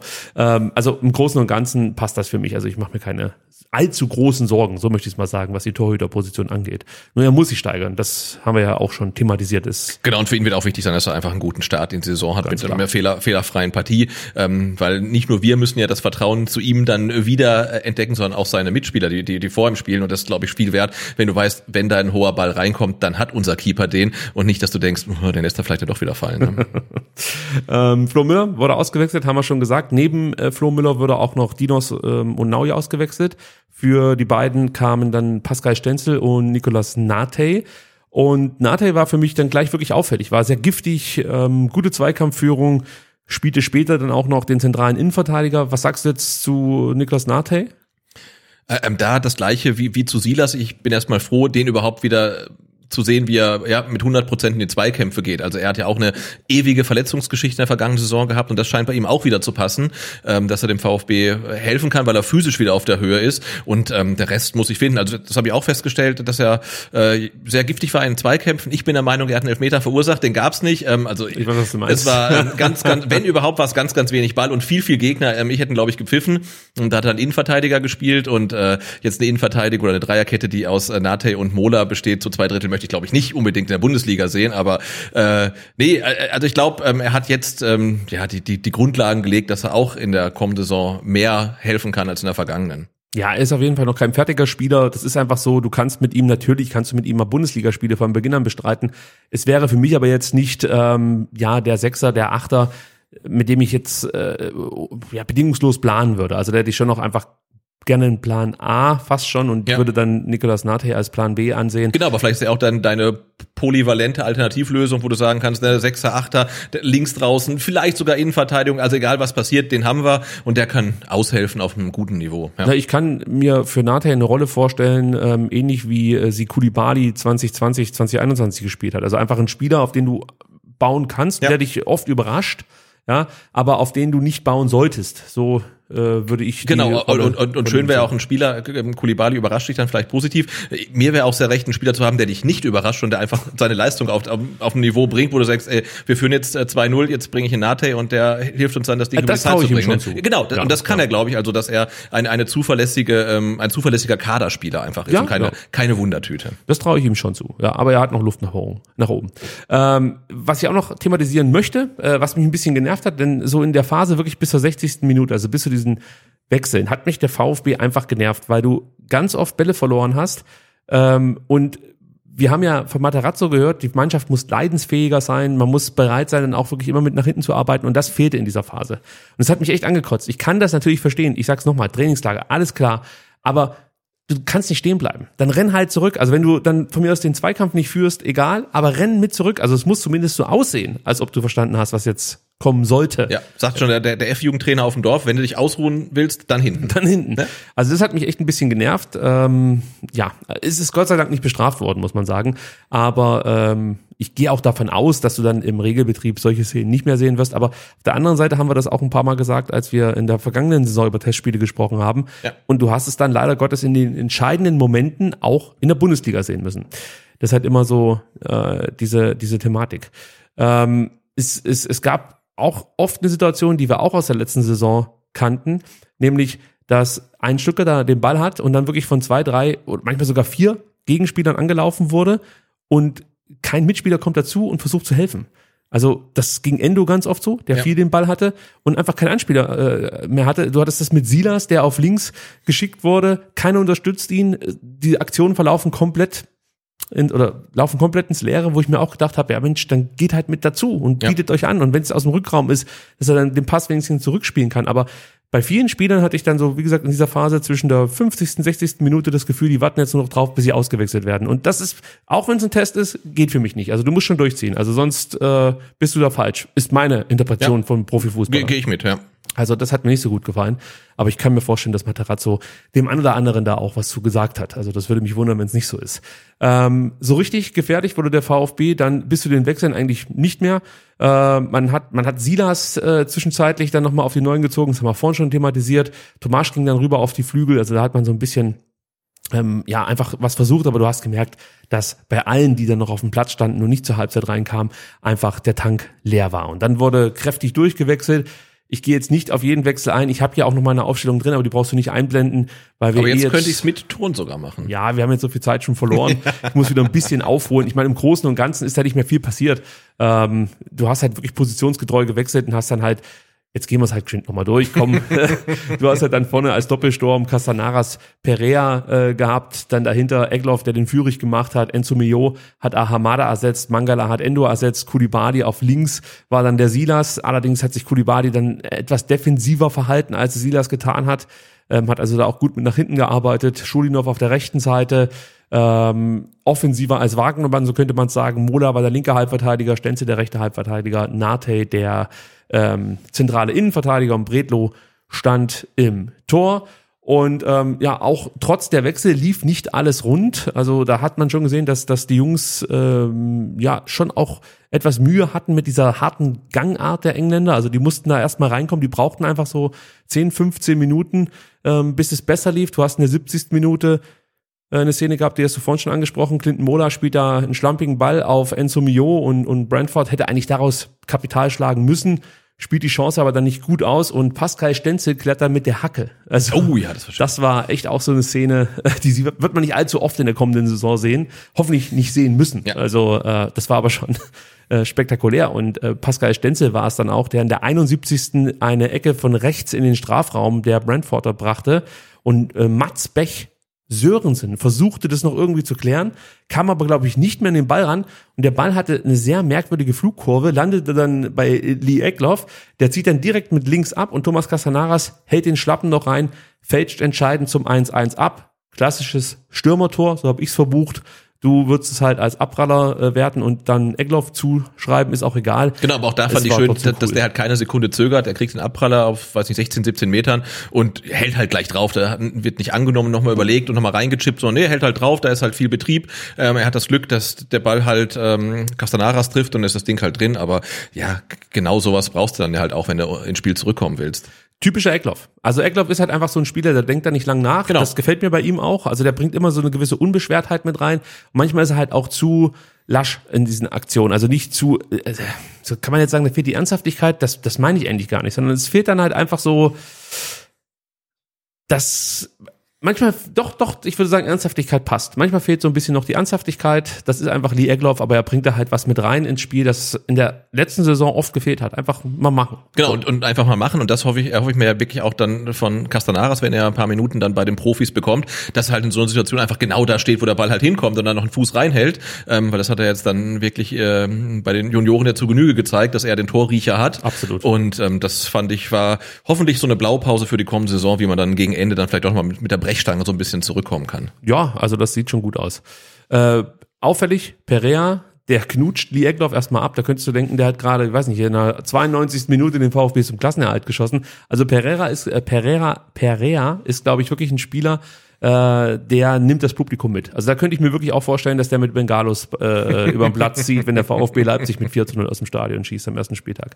Also das ist ein sehr emotionaler Spieler, gefällt mir sehr gut. Und ich habe ja mal gesagt, das ist so Ka Kategorie ähm, Nico Gonzalez und das hat er auch gleich gegen ähm, Brentford so ein Stück weit angedeutet, dass da viel Herz und viel Leidenschaft mit ins Spiel des VfB Stuttgart kommt, wenn Pereira eingewechselt wird. Ähm, das Tor sorgte dafür, dass das Spiel dann wirklich nochmal Fahrt aufgenommen hat. Also da ging es ja nochmal richtig ab. In der 75. Minute hatte Visa nach einer Flanke von äh, links eine gute Kopfballchance. Das äh, war der erste Lattenkracher, den du vorhin schon angesprochen hast. Übrigens war auffällig, dass Brentford einfach viel zu leicht flanken konnte. Gerade die Stuttgarter rechte Seite, dann eben mit Scholinov und Pascal Stenzel, hat da viel zu wenig Druck auf die, auf die äh, Wingbacks von äh, Brentford ausgeübt, auf die, Außenbahn, auf, auf die Außenbahnspieler. Ähm, und die konnten zu leicht flanken. Da müssen wir aufpassen, weil auch da gibt's natürlich dann, ich sag mal, Frankfurt. Mannschaften, die sowas sofort bestrafen. Die haben gute Außenbahnspieler und haben dann im Zentrum auch Jungs, die das Ding verwerten können. Ähm, trotz der Wechsel muss man sagen, ähm, der Ausgleich ja, hat, hat Stuttgart schon noch so ein bisschen die zweite Luft beschert. Allerdings auch Brentford, es ging wirklich hin und her. Äh, hinten raus äh, hatte dann, dann Brentford auch nochmal eine Chance mit Visa. Du erinnerst dich, in der 87. Minute traf er nochmal die Querlatte. Ja. Diesmal nach einem Distanzschuss. Da muss man Orel Mangala ähm, ja, mit in die Verantwortung nehmen. Der machte da keine gute Figur in der Entstehung. Und äh, du hast es auch schon angesprochen, es gab im Gegenzug dann die Chance für Schulinov, den, ähm, ja, ich glaube, den, den, den Pass hat Stenzel gespielt. Das war, glaube ich, ein Zuspiel von Stenzel, ein gutes Zuspiel. Auf, ja, auf schöner, schöner Vertikalpass, Genau, ne, wo man genau. auch denkt, der geht eigentlich eher so Richtung Eckfahren, aber der war dann schon sehr tornah, ging da direkt in die Schnittstelle und hat dann Schulinov äh, ja in eine gute Abschlussposition gebracht. Ja, wobei er hätte auch ein Zentrum legen können auf Perea. Ah, da war schon viel los. Ich hab's noch ein paar Per Mal. Perea hatte schon Platz vor sich dann. Ja. Also ich, nach meinem Eindruck war es so, wenn er ihn links reinlegt äh, auf Perea, gleich mit dem ersten Kontakt, steht er da blank und kann halt zumindest mal aus zentralerer Position den Abschluss suchen. Ich möchte aber nicht sagen, dass Schulinov da was falsch Ja. gemacht hat, sondern es war einfach nur eine weitere Option. Trotzdem, äh, Perea, sein erstes Spiel für den VfB, dein Eindruck?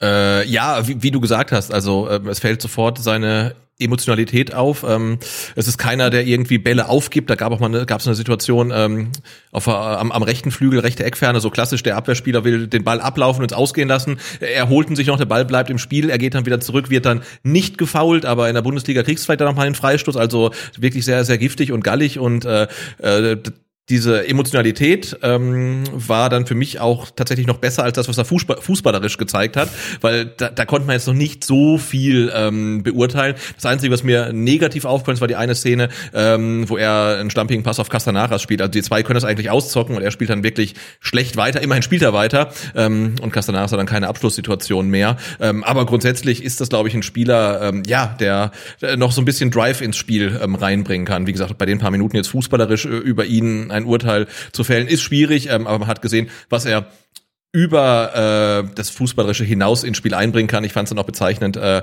da kommen wir jetzt hier drauf, äh, beim Handelfmeter. Ähm, Kulibali hat sich gar nicht beschwert. Ich glaube, der Erste, der sich beschwert hat und beim Schiedsrichter war und Elfmeter gefordert hat, war, war Perea, der dann auch Ja, ja. Elfmeter auch schießen wollte. Ähm, also ich glaube, für sowas ist er wirklich äh, der richtige Mann und bringt dann vielleicht auch so ein Asset mit ins Spiel ähm, oder nicht ins Spiel, sondern halt in die Mannschaft, wa- was der Mannschaft vielleicht noch so ein bisschen abgeht. Ist auch so etwas, was wir mit dem Abgang von Nico Gonzalez verloren haben. Das Ja. war auch mal der Erste, der beim Schiedsrichter war Genau. und sich beschwert hat.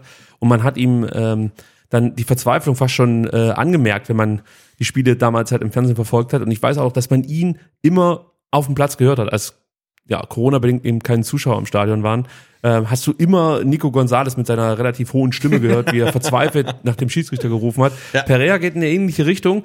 Äh, ja, von, von, von seinem ersten Auftritt, ja, kann man wirklich noch nicht so viele Rückschlüsse ziehen. Er ist sehr umtriebig, das Giftige hast du angesprochen. In manchen Situationen überpaced er für mich ein Stück zu sehr. Kann natürlich damit zusammenhängen, dass das jetzt sein erstes Spiel war für den VfB Ja. und er einfach wirklich richtig Bock hatte. Und äh, da muss er sich manchmal noch ein bisschen besser un- unter Kontrolle haben. Ähm, er bekam in der 89. Minute noch einen guten Ball von Tongi Kulibali. Wenn er das ein bisschen konsequenter ausspielt, kann er hier vielleicht sogar zum Abschluss kommen. Das hat er nicht ganz so gut gemacht. Aber auch bei ihm ist natürlich klar, das ist kein fertiger Spieler. Ja. Der kommt jetzt zum VfB, äh, wird sich noch weiterentwickeln können, bringt aber ganz viel mit, was in der vergangenen Saison ähm, einfach gefehlt hat und ich mir gewünscht hätte. Und er ist einfach eine Option. Ja, also für mich jetzt vielleicht nicht der Mann, der direkt gegen Leipzig von Beginn an spielen wird, aber durchaus jemand, den du, ja, weiß ich nicht, 30 Minuten vor Schluss Ja. bei Rückstand einwechseln kannst. Also Genau, und vor allen Dingen jemand, glaube ich, der auf jeden Fall seine Gegenspieler sehr, sehr nerven kann. Ja. Durch seinen Einsatz, durch auch seine Schnelligkeit, ähm, Trick, äh, ähm, Trickreichheit. Ja. Ja, ähm, ja und ähm, das kann helfen. Ja, ich, ich habe auf jeden Fall Bock auf ihn. Also Ja. er macht wirklich Spaß. Ja, Sebastian, und dann wird Kulibali Schwabe. Ja. Dann war es soweit. ähm, erstmal muss man sagen, Orel Mangala spielt wirklich einen klasse Ball auf Tongi Kulibali und da kann ich schon vorwegschicken, es gibt wirklich nur ganz wenige Spieler in der Bundesliga, die unter Druck Bälle, ob lang oder kurz, so spielen können wie Orel Mangala. Und das war so ein Beispiel dafür. Also der Ball war einfach top. Kulibali setzt sich dann im Dribbling wirklich gut gegen seinen Gegenspieler durch, will dann anschließend eine Flanke ins Zentrum bringen und Finn Stevens war es, der das Ding dann versucht eben äh, noch irgendwie mit dem Oberarm abzuwehren. Äh, das Thema T-Shirt-Linie könnte man vielleicht nochmal dann diskutieren. Also ich war mir nicht ganz sicher, ob es tatsächlich hier unten den ja. Arm berührt hat oder jetzt doch eher den Oberarm in einem Gut, Bereich. Er macht eine aktive Bewegung zum Ball hin. Auf ja, aber wenn es halt über der, ja, ja, überhalb der Achsel ist, ja. dann wäre es halt kein Elfmeter. Ist mir auch scheißegal. Ja. In einem Testspiel brauche ich darüber nicht diskutieren. Genau. Äh, es geht mir viel mehr, also für mich ist nicht der rausgeholte Elfmeter der Punkt, sondern die Aktion davor. Der Ball von Mangala, dann das Durchsetzen von Kulibadi ja. gegen seinen Gegenspieler und dann eben nicht dieser Schnickschnack, den er sonst gemacht hat, versucht, was weiß ich ja, am besten mit einem Fallrückzieher abzuschließen, sondern er hat eben die Flanke sich genommen und äh, selbst wenn das jetzt nur eine Ecke gewesen wäre, wäre das schon produktiver gewesen als alle, äh, weiß ich nicht, letzten 100 Minuten, die er sonst in der Bundesliga absolviert hat. Da gab es nämlich nicht allzu viele geile Szenen, außer den hier. sonst war da nicht viel ja. äh, von ihm zu sehen und es hat mir einfach gut gefallen, wie er da reagiert hat. Robert Hartmann war der Schiedsrichter, er hat Elfmeter gegeben und dann gab es so einen kleinen Battle zwischen Kulibali, Scholinov, Mio und äh, Pereira, wer jetzt äh, ausführen darf. Ja, witzig, ich habe gerade mal auf die Aufstellung geguckt, wer noch auf dem Platz stand. Ähm, wer hätte schießen sollen oder weißt du so vom Standing her? Äh, eigentlich wäre es Orel Mangala. Der hat wahrscheinlich keinen Bock und hat gesagt, komm, ja, vergiss es. Komm, also, Kidis, macht mal. Das, ja. das wäre der letzte gewesen, den ich schießen lassen hätte. Ja, aber eigentlich, weißt du, wenn er sagt, ja, ich, ich, ich, ich nehme den, genau. Ähm, und ich hätte auch nie erwartet, ähm, äh, dass äh, Kulibali dann in dermaßen schnörkellosen Elfmeter schießt. Also entweder hat er tatsächlich mal einmal beim Testspiel geschossen, aber ich habe irgendwie in Erinnerung, dass er schon mal ein Elfmeter-Tor geschossen hat für den VfB. Aber ich wüsste jetzt auch nicht, welches Spiel es gewesen sein soll. Es muss ein Testspiel gewesen sein oder ich bringe irgendwas komplett ja. durcheinander. Also falls ihr schon mal ein Elfmeter-Tor äh, von Tongi Kulibali für den VfB gesehen habt, schickt's uns. Ja, schreibt's in den Chat. Das äh, würde uns interessieren. Also Kulibali, 92. Minute, wann auch sonst. Der VfB ja. gewinnt das Spiel. Dann gibt's noch einen Salto von Kulibali, den er ja gerne macht. Ja, finde ich geil. Also er, er feiert halt wirklich äh, einen Elfmeter im Testspiel, ähm, genauso wie Endo sein Tor gegen den ersten FC Köln. Da muss man sich fast Sorgen machen um Kulibali, was mal passiert, wenn der äh, ein entscheidendes Tor in der Liga oder im Pokal schießt. In der UFC oder im MMA-Sport ist es eine Unsitte, dass Kämpfer, nachdem sie spektakulär gewonnen haben, du kennst ja diesen Käfig, der an der Seite aufgebaut ist, da wirklich so ein Wallwalk hoch machen und dann ein Salto rückwärts drüber machen. Und da gab es dann nicht nur einen Kämpfer, der sich anschließend den Knöchel gebrochen hat. Mhm. Deswegen hat Dana White, der ja, Chef, der Präsident der UFC, irgendwann verboten, dass man praktisch vom ähm, Käfigrand äh, diese Seilfeeds mhm. machen darf. Also vielleicht sollte sich Materazzo auch überlegen, ja. ob er zumindest bei Testspielen das Salto machen untersagt. Ich sehe schon, ich sehe schon die Headline äh, beim Boulevardblatt: äh, äh, äh, Kulibali mit Knöchelverletzung, Salto-Verbot beim VfB. Salto-Verbot, genau. Salto Mortale oder ja. sowas. Also, gut, ziehen wir noch ein kurzes Fazit, weil wir wirklich schon wieder überzogen haben hier in diesem Segment. Ähm, also, man muss wirklich sagen, Stuttgart hat das insgesamt ordentlich gemacht. Das klappte über weite Strecken ganz gut. Es klappte nicht alles, aber wie gesagt, es klappte schon ganz gut. Ähm, ich bin der Meinung, man muss sich trotzdem noch ein bisschen mehr quälen können, ähm, auch in so einem Testspiel. Hier und da hat mir das einfach dann noch gefehlt. Ähm, trotzdem, du hast vorhin was ganz Wichtiges gesagt. Man blieb über 90 Minuten dran und hat sich am Ende dafür belohnt. Und das gibt ja auch was mit, also das, das gibt ein gutes Gefühl einfach. Ja, auch, auch beide Spiele gewonnen zu haben nach Rückstand, gibt ja. einem auch schon was mit, glaube ich. Absolut. Also es, es zeigt halt einfach, dass es sich lohnt, sich reinzuhängen. Und wenn du dann praktisch jetzt noch eine Schippe drauflegst, dann kommst du vielleicht in die Situation, dass du nicht in der 92. Minute eine Ecke oder einen Elfmeter brauchst äh, und schon vorher das Ding zumachen kannst. Ähm, was auch auffällig war, was auch deine Kommentatoren ja angesprochen haben, der VfB hat wirklich immer versucht, Druck auszuüben, ja, und äh, das führte eben dazu, dass Brentford einfach sich nie ausruhen konnte. Ja. mit Ball einfach so ein paar Minuten oder Minuten, ein paar Sekunden das Ding zirkulieren lassen, das ging einfach nicht, weil die Schucker da wirklich dann wieder Druck gemacht haben. Und gegen Zürich gab es immer mal wieder Phasen, da verlor der VfB so ein bisschen die Kontrolle über das Spiel. Das hast du jetzt gegen Brentford nicht gesehen. Also da war man eigentlich immer die tonangebende Mannschaft und das hat mich beeindruckt, ja. muss man einfach so sagen. Relentless Pressure. Ja, es ist so. Und ja. Äh, was halt auch ein gutes Gefühl gibt, ist, dass du tatsächlich eine zweite Reihe hast, die zumindest in der Lage ist, ja, Druck zu erzeugen. Ob das jetzt viel wert ist für ja. den Regelbetrieb, wird sich zeigen. Aber mir ist das so lieber, als dass ich praktisch äh, ja mit den Einwechslungen in der 60. Minute den Fernseher ausmache, weil ich weiß, jetzt geht eh nichts mehr. Genau. Also das nehme ich schon für mich mit. Und ähm, klar, der absolute Härtetest folgt jetzt am kommenden Samstag gegen Valencia. Und viele haben ja gesagt, ja, es ist jetzt nicht so der Hammergegner, aber ich sag euch, Leute, da kommt schon was auf uns zu. Gattuso hat diese Truppe schon in, im Griff als neuer Trainer und die haben jetzt am Montag gestern den BVB mit 3 Ja. zu 1 besiegt. Also das ist keine schlechte Mannschaft, die wird den VfB fordern. Und wenn ihr die Möglichkeit habt, dann geht ins Stadion. Ich war eigentlich fest eingeplant ähm, im Stadion, wollte unbedingt kommen. Und dann hat mich der Herr Moosbach einfach gefragt, ob ich äh, für seinen Quiz Zeit habe am Samstag. Da bin ich nämlich in die zweite Runde gekommen beim, wie heißt das, Bolzer, ich weiß gar nicht mehr, als BBB-Quiz oder so. Und jetzt müssen wir am äh, Samstag die, das, das Viertelfinale aufnehmen. Oh, okay. Ich spiele gegen die Mac. Fantastische Frau. Und da freue ich mich jetzt schon auf dieses Duell. Und ich habe dann gesagt, komm, dann gehe ich nicht ins Stadion, guck's mir beim SWR an. Das äh, Spiel wird ja bei SWR übertragen. Mhm. Und ähm, spiel dann mit dir dein BBB-Quiz. Nicht, dass ich nachher noch zum DFB-Pokal oder zum, zum Auftakt gegen Leipzig ähm, zu Hause bleiben muss. ja. Gut, Sebastian, jetzt kommen wir zur Saisonprognose. Ich muss ein bisschen Tempo machen, Ja, ja, weil ich gut. habe schon so ein bisschen Zeit Ja, ja. verloren. Wir wollen ja ein bisschen ähm, ja, ja, strukturierter zu Werke gehen und ich muss mir mein Handy holen, denn ich habe nicht in unser Sendeprotokoll Genau. geschrieben, welche Fragen ich stellen Da steht werde. nur, dass du mir äh, 20 Fragen stellen wirst und ich weiß nicht, welche 20 Fragen sind. Du hast am Samstag dein Quiz, ich habe es quasi jetzt schon, weil ich weiß nicht, was mich erwartet. Ja, aber du kannst nicht falsch antworten, das kann ich dir schon mal sagen. Aber vielleicht können ähm, die, die Herrschaften äh, auf YouTube mitraten, die können Ja. ja dann die Antworten in den Chat schreiben. Und wenn ihr keinen Bock habt zum Schreiben, dann lasst doch den Daumen da. Die virtuelle Welle, sie ist zurück. Die digitale Welle haben wir sie irgendwann mal genannt. Ja. Ja, äh, unsere Mega-Herzchen schlagen nur für euch, deswegen lasst die Daumen da und streckt sie nach oben. Wir würden uns freuen. Und dann ähm, kurz nochmal zur Erklärung. Es geht jetzt darum, dass ich dem Sebastian einfach 20 Fragen stelle. Er hat eigentlich äh, nur zwei Antwortmöglichkeiten, manchmal auch vier, aber viel mehr nicht.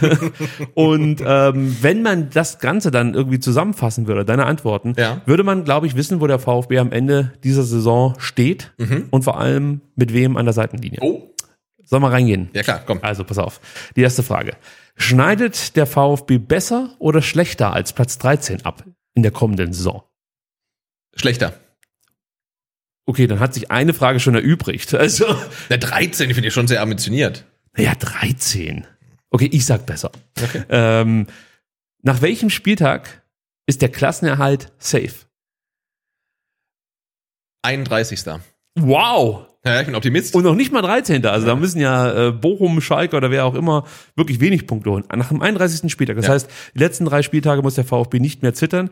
Ähm, ich sage, es wird wieder der 32. Also was heißt wieder? Ich Wieder. habe mich letztes Jahr darauf festgelegt und bin böse auf die Fresse gefallen, aber ich bleibe dabei. Am 32. Spieltag macht der VfB den Klassenerhalt sicher. Jetzt gibt's eine Frage für mich, denn für dich hätte sich erübrigt. Denn hättest du gesagt, der VfB schneidet besser als Platz Ja. 13 ab, hätte ich dich gefragt, schneidet der VfB besser oder schlechter als Platz 8 ab? Erübrigt sich bei dir. Ja. Ich sage schlechter. Okay, Um das, das, schon mal das, das, vorwegzuschicken. beruhigt mich aber ein bisschen. Erster Saison, Saisonsieg. Vor oder nach dem fünften Spieltag? Vor. Willst du dich schon festlegen, gegen Na, wen? Nein. Gut. Muss auch nicht. Ich Aber sage schon gegen Bremen und gegen Schalke, oder? In Ja. Zeit. Ja, gegen, also gegen Bremen.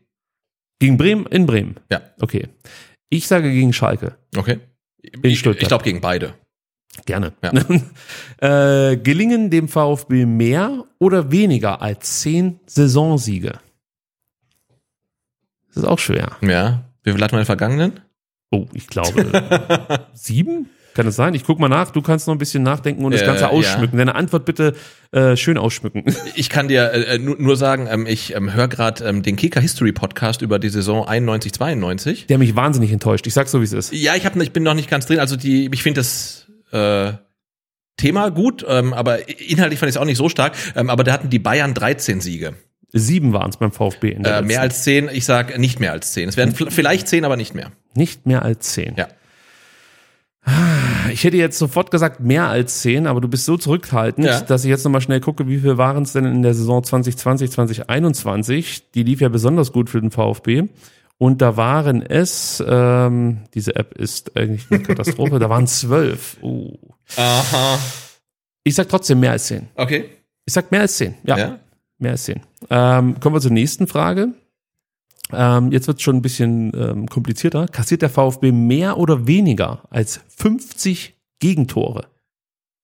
Weniger. Letzte Saison war es irgendwie 67 oder so. Weniger. Ich hoffe auf weniger. Missendat hat uns ja versprochen, 10 weniger Ja, bekommen und 10 mehr schießen. Ja, das wären immer noch mehr als 50. ja.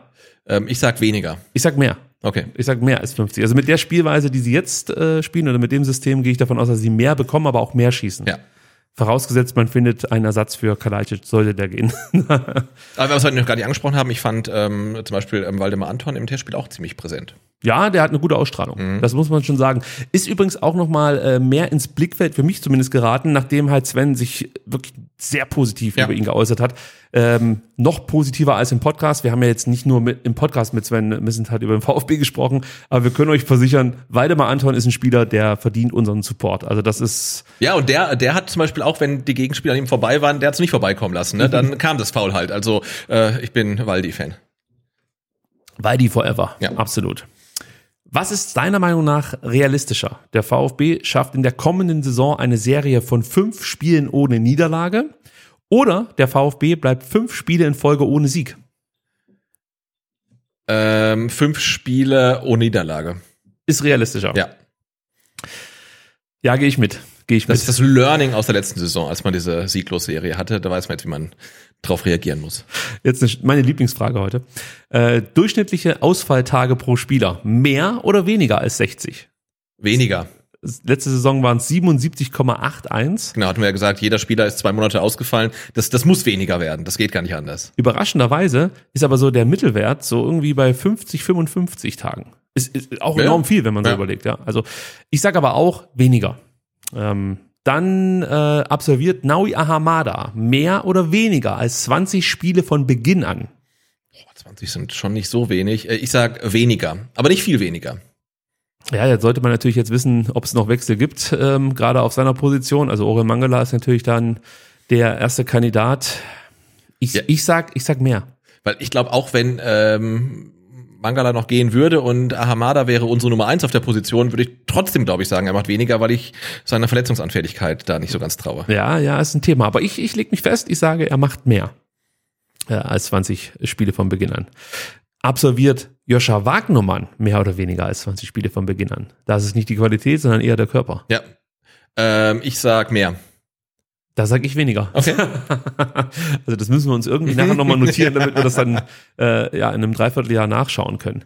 Äh, wie viele Spieler treffen in der kommenden Saison zweistellig beim VfB Stuttgart? Einer. Einer trifft Tomasch, das ist gleich die nächste Frage, zweistellig? Nein. Ich sag ja. Aber ich sagte schon, ich glaube auch, dass nur einer zweistellig trifft und ich gehe davon aus, dass das Tomasch werden wird, der für den VfB zweistellig trifft. Jetzt aufpassen. Wieder eine schwere Frage. Oder eine tricky Frage. Kulibali, Perea, Nate oder Mio? Wer sammelt die meisten Startelf-Einsätze? Ähm, Enzo Mio. Ja, ist ein guter Tipp. Ich Startelf. Fuck. Ich sag Perea. Ich hätte aber auch Mio gesagt, nur ich will etwas anderes sagen. Deswegen sage ich äh, Perea. Äh, überwintert der VfB im DFB-Pokal? Dazu müsste man praktisch jetzt Dynamo schlagen, dann nochmal ein Spiel gewinnen, dann würde man im DFB-Pokal überwintern. Reichen zwei, zwei Spiele. Ja, ich glaube, das Achtelfinale ist erst im kommenden Jahr. Okay, jetzt hast du in der ersten Runde einen Drittligisten. Das musst du eigentlich gewinnen, auch wenn es Dresden ist. Ähm, dann ein bisschen Losglück. Ähm, ja, man überwintert. Okay. Jetzt wieder eine schöne Frage. Sascha Kalajdzic, Orel Mangala, Borna Sosa und Fabian Bredlow. Wer bestreitet in der kommenden Saison die meisten und wer die wenigsten Bundes Bundesligaspiele für den VfB von diesem Quartett? Ähm, die wenigsten Fabian Bredlow, der wird leider keinen Einsatz bekommen in der Bundesliga. Okay. Vielleicht ist er wieder, wieder der Copa-Keeper, das werden wir dann in Dresden sehen. Ähm, und die meisten Spiele ähm, absolviert ähm, Orel Mangala. Ich sage, die meisten absolviert Sascha Kalajdzic. Mhm. Das ist schon eine Prognose auf eine Vertragsverlängerung. Na gut, er kann ja auch noch was, zwei, drei Spiele machen. Ja, stimmt. Und die anderen spielen gar, Gar keine nicht, mehr. ja. Ja, ja Also- stimmt. Aber ich, ich gehe ja davon aus, dass Kalajdzic jetzt äh, verlängern wird. Aber äh, lass mal einfach mal so stehen. Und ähm, die wenigsten, sage ich dann, Orel Mangala. Okay. Nein, Borna Sosa. ich, ich ändere es nochmal. Borna Sosa. Okay. Äh, Lee Egloff macht mehr oder weniger als zehn Bundesligaspiele. Mehr. Sehr gut. Ja. Ich sage auch mehr. Sanko, Castanaras, Ulrich und Kuol kommen alle vier zusammen auf mehr oder weniger als acht Bundesligaspiele. Alle vier zusammen. Mehr oder weniger als acht Bundesligaspiele. Nicht von Anfang an. Also einfach Einsätze. Ja, auf jeden Fall. Sicher, ja? Ja. Ich sag nein. Ich sag nein. Ähm, wer überrascht uns in dieser Saison positiv und wer negativ? Boah. Schwierig. Ja, klar. Sehr schwierig. ähm, positiv überrascht uns äh, Flo Müller, Okay, das weil er, weil er ein, ein, ein mir. sicherer Rückhalt ohne große Fehler ist. Also der Flo Müller, äh, den wir uns schon letzte Saison gewünscht haben, der wird uns positiv überraschen. Der spielt immer so wie gegen München. Ähm, ah, Da bin ich gespannt. negativ überraschen natürlich jetzt gemein. Nee, Ähm, deswegen habe ich es extra so benannt, also negativ überraschen. Äh, ich ich habe mir überlegt, äh, ob ich sagen kann, wer enttäuscht uns am meisten, aber das finde ich noch schlimmer. Also Ja. negativ überraschen ist halt einfach ein Spieler, von dem du dir ein bisschen mehr erhofft hast, aber er am Ende nicht das leisten kann, was du dir von ihm versprochen hast. Ja. Also ich, ich, ich sage jetzt mal Ito. Ich meine es aber nicht böse oder so, sondern ich denke einfach, dass er sich nicht steigern kann im Vergleich zur letzten Saison. Ja. Vielleicht eher mal einen Wackler drin hat. Er wird wahrscheinlich auch zur WM fahren, also das muss man ja auch mit einbeziehen. Das wird natürlich dann auch noch mal was mit ihm machen. Ähm, und da könnte ich mir einfach vorstellen, dass der ähm, vielleicht nicht ganz so stabil daherkommt wie in der vergangenen Saison. Ja. Deswegen nenne ich Ito. Genau, und, und damit dass ein, dafür, dass ein Spieler uns enttäuschen kann, muss er eine gewisse Fallhöhe haben. Ähm, deswegen sage ich ähm, Mavropanos. Ist nicht so stabil Oh, Okay, wie in der das ist auch Saison. ein, auch ein guter Tipp, weil der hat natürlich schon eine geile Saison gespielt. Und ich muss noch eine Überraschung liefern. Ähm, wer überrascht uns positiv? Von wem erwarte ich mir wirklich sozusagen den Durchbruch, könnte man ja fast schon sagen.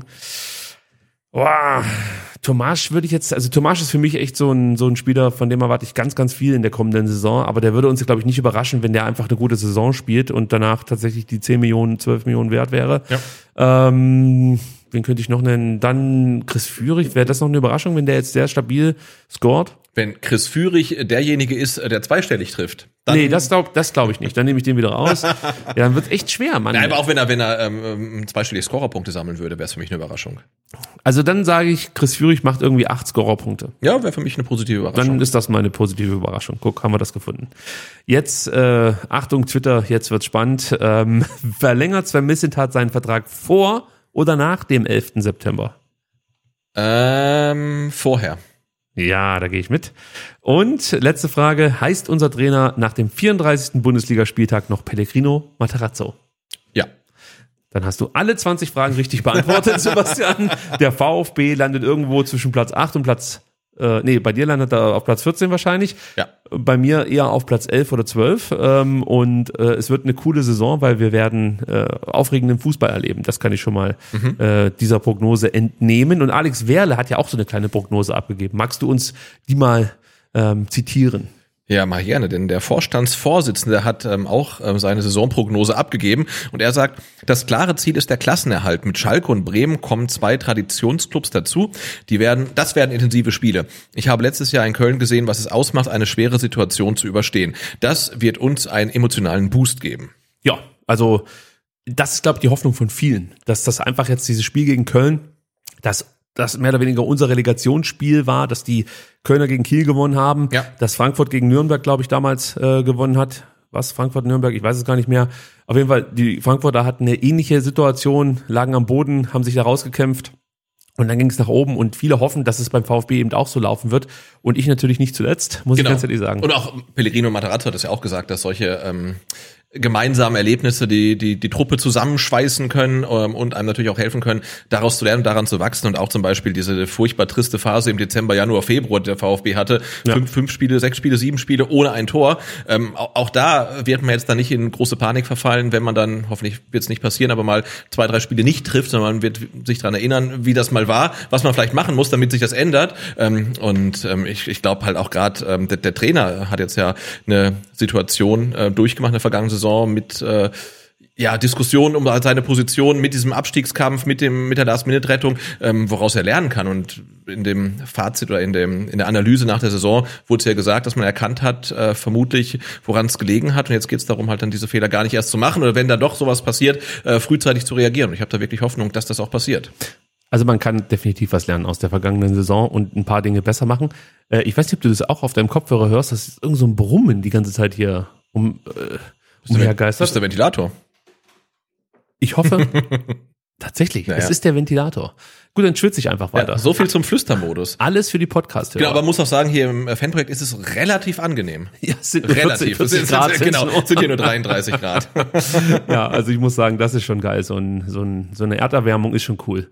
Also ich finde sowieso geil, was wir alles erleben dürfen. Pandemien, Weltkriege, äh, Erderwärmung, Ja. also What a time to be alive. Ja. aber wirklich, Noch, ja. wirklich äh, komplett irre.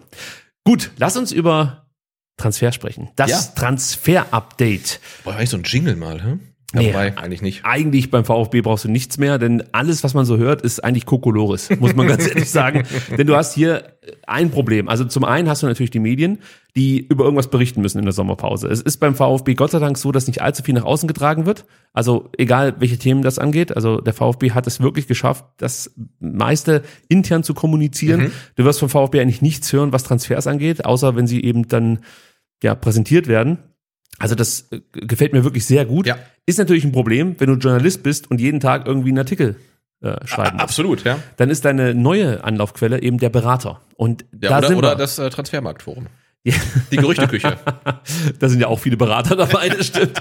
Nein, also ähm, was ich eigentlich sagen will, ist halt, du hast so eine Situation, dass Berater aktuell Medien mit Halbwahrheiten versorgen und die Idee der Berater ist natürlich ganz klar, sie möchten ihre Klienten auf dem Markt irgendwie platzieren, einfach nochmal ins Gespräch bringen, andere Vereine auf die aufmerksam machen. Und das Problem ist einfach, dass äh, wir Fans dann darüber diskutieren, als hätte irgendein Sportdirektor äh, ja sein Interesse beim VfB hinterlegt. Und das ist eigentlich absurd und ist auch nicht der Fall. Also es ist so, dass der VfB ähm, wenn man Sven Missentat glauben kann, und es gibt vielen Menschen, denen ich nicht glaube, aber bei Sven Missentat habe ich einfach grundsätzlich ein gutes Gefühl, wenn der was sagt, äh, dass der VfB keine Angebote hat. Deswegen ist die erste Meldung über Orel Mangala fast schon ein bisschen spektakulär, denn da wurde berichtet, dass Nottingham ähm, neun und dann elf Millionen Euro für Orel Mangala geboten haben soll.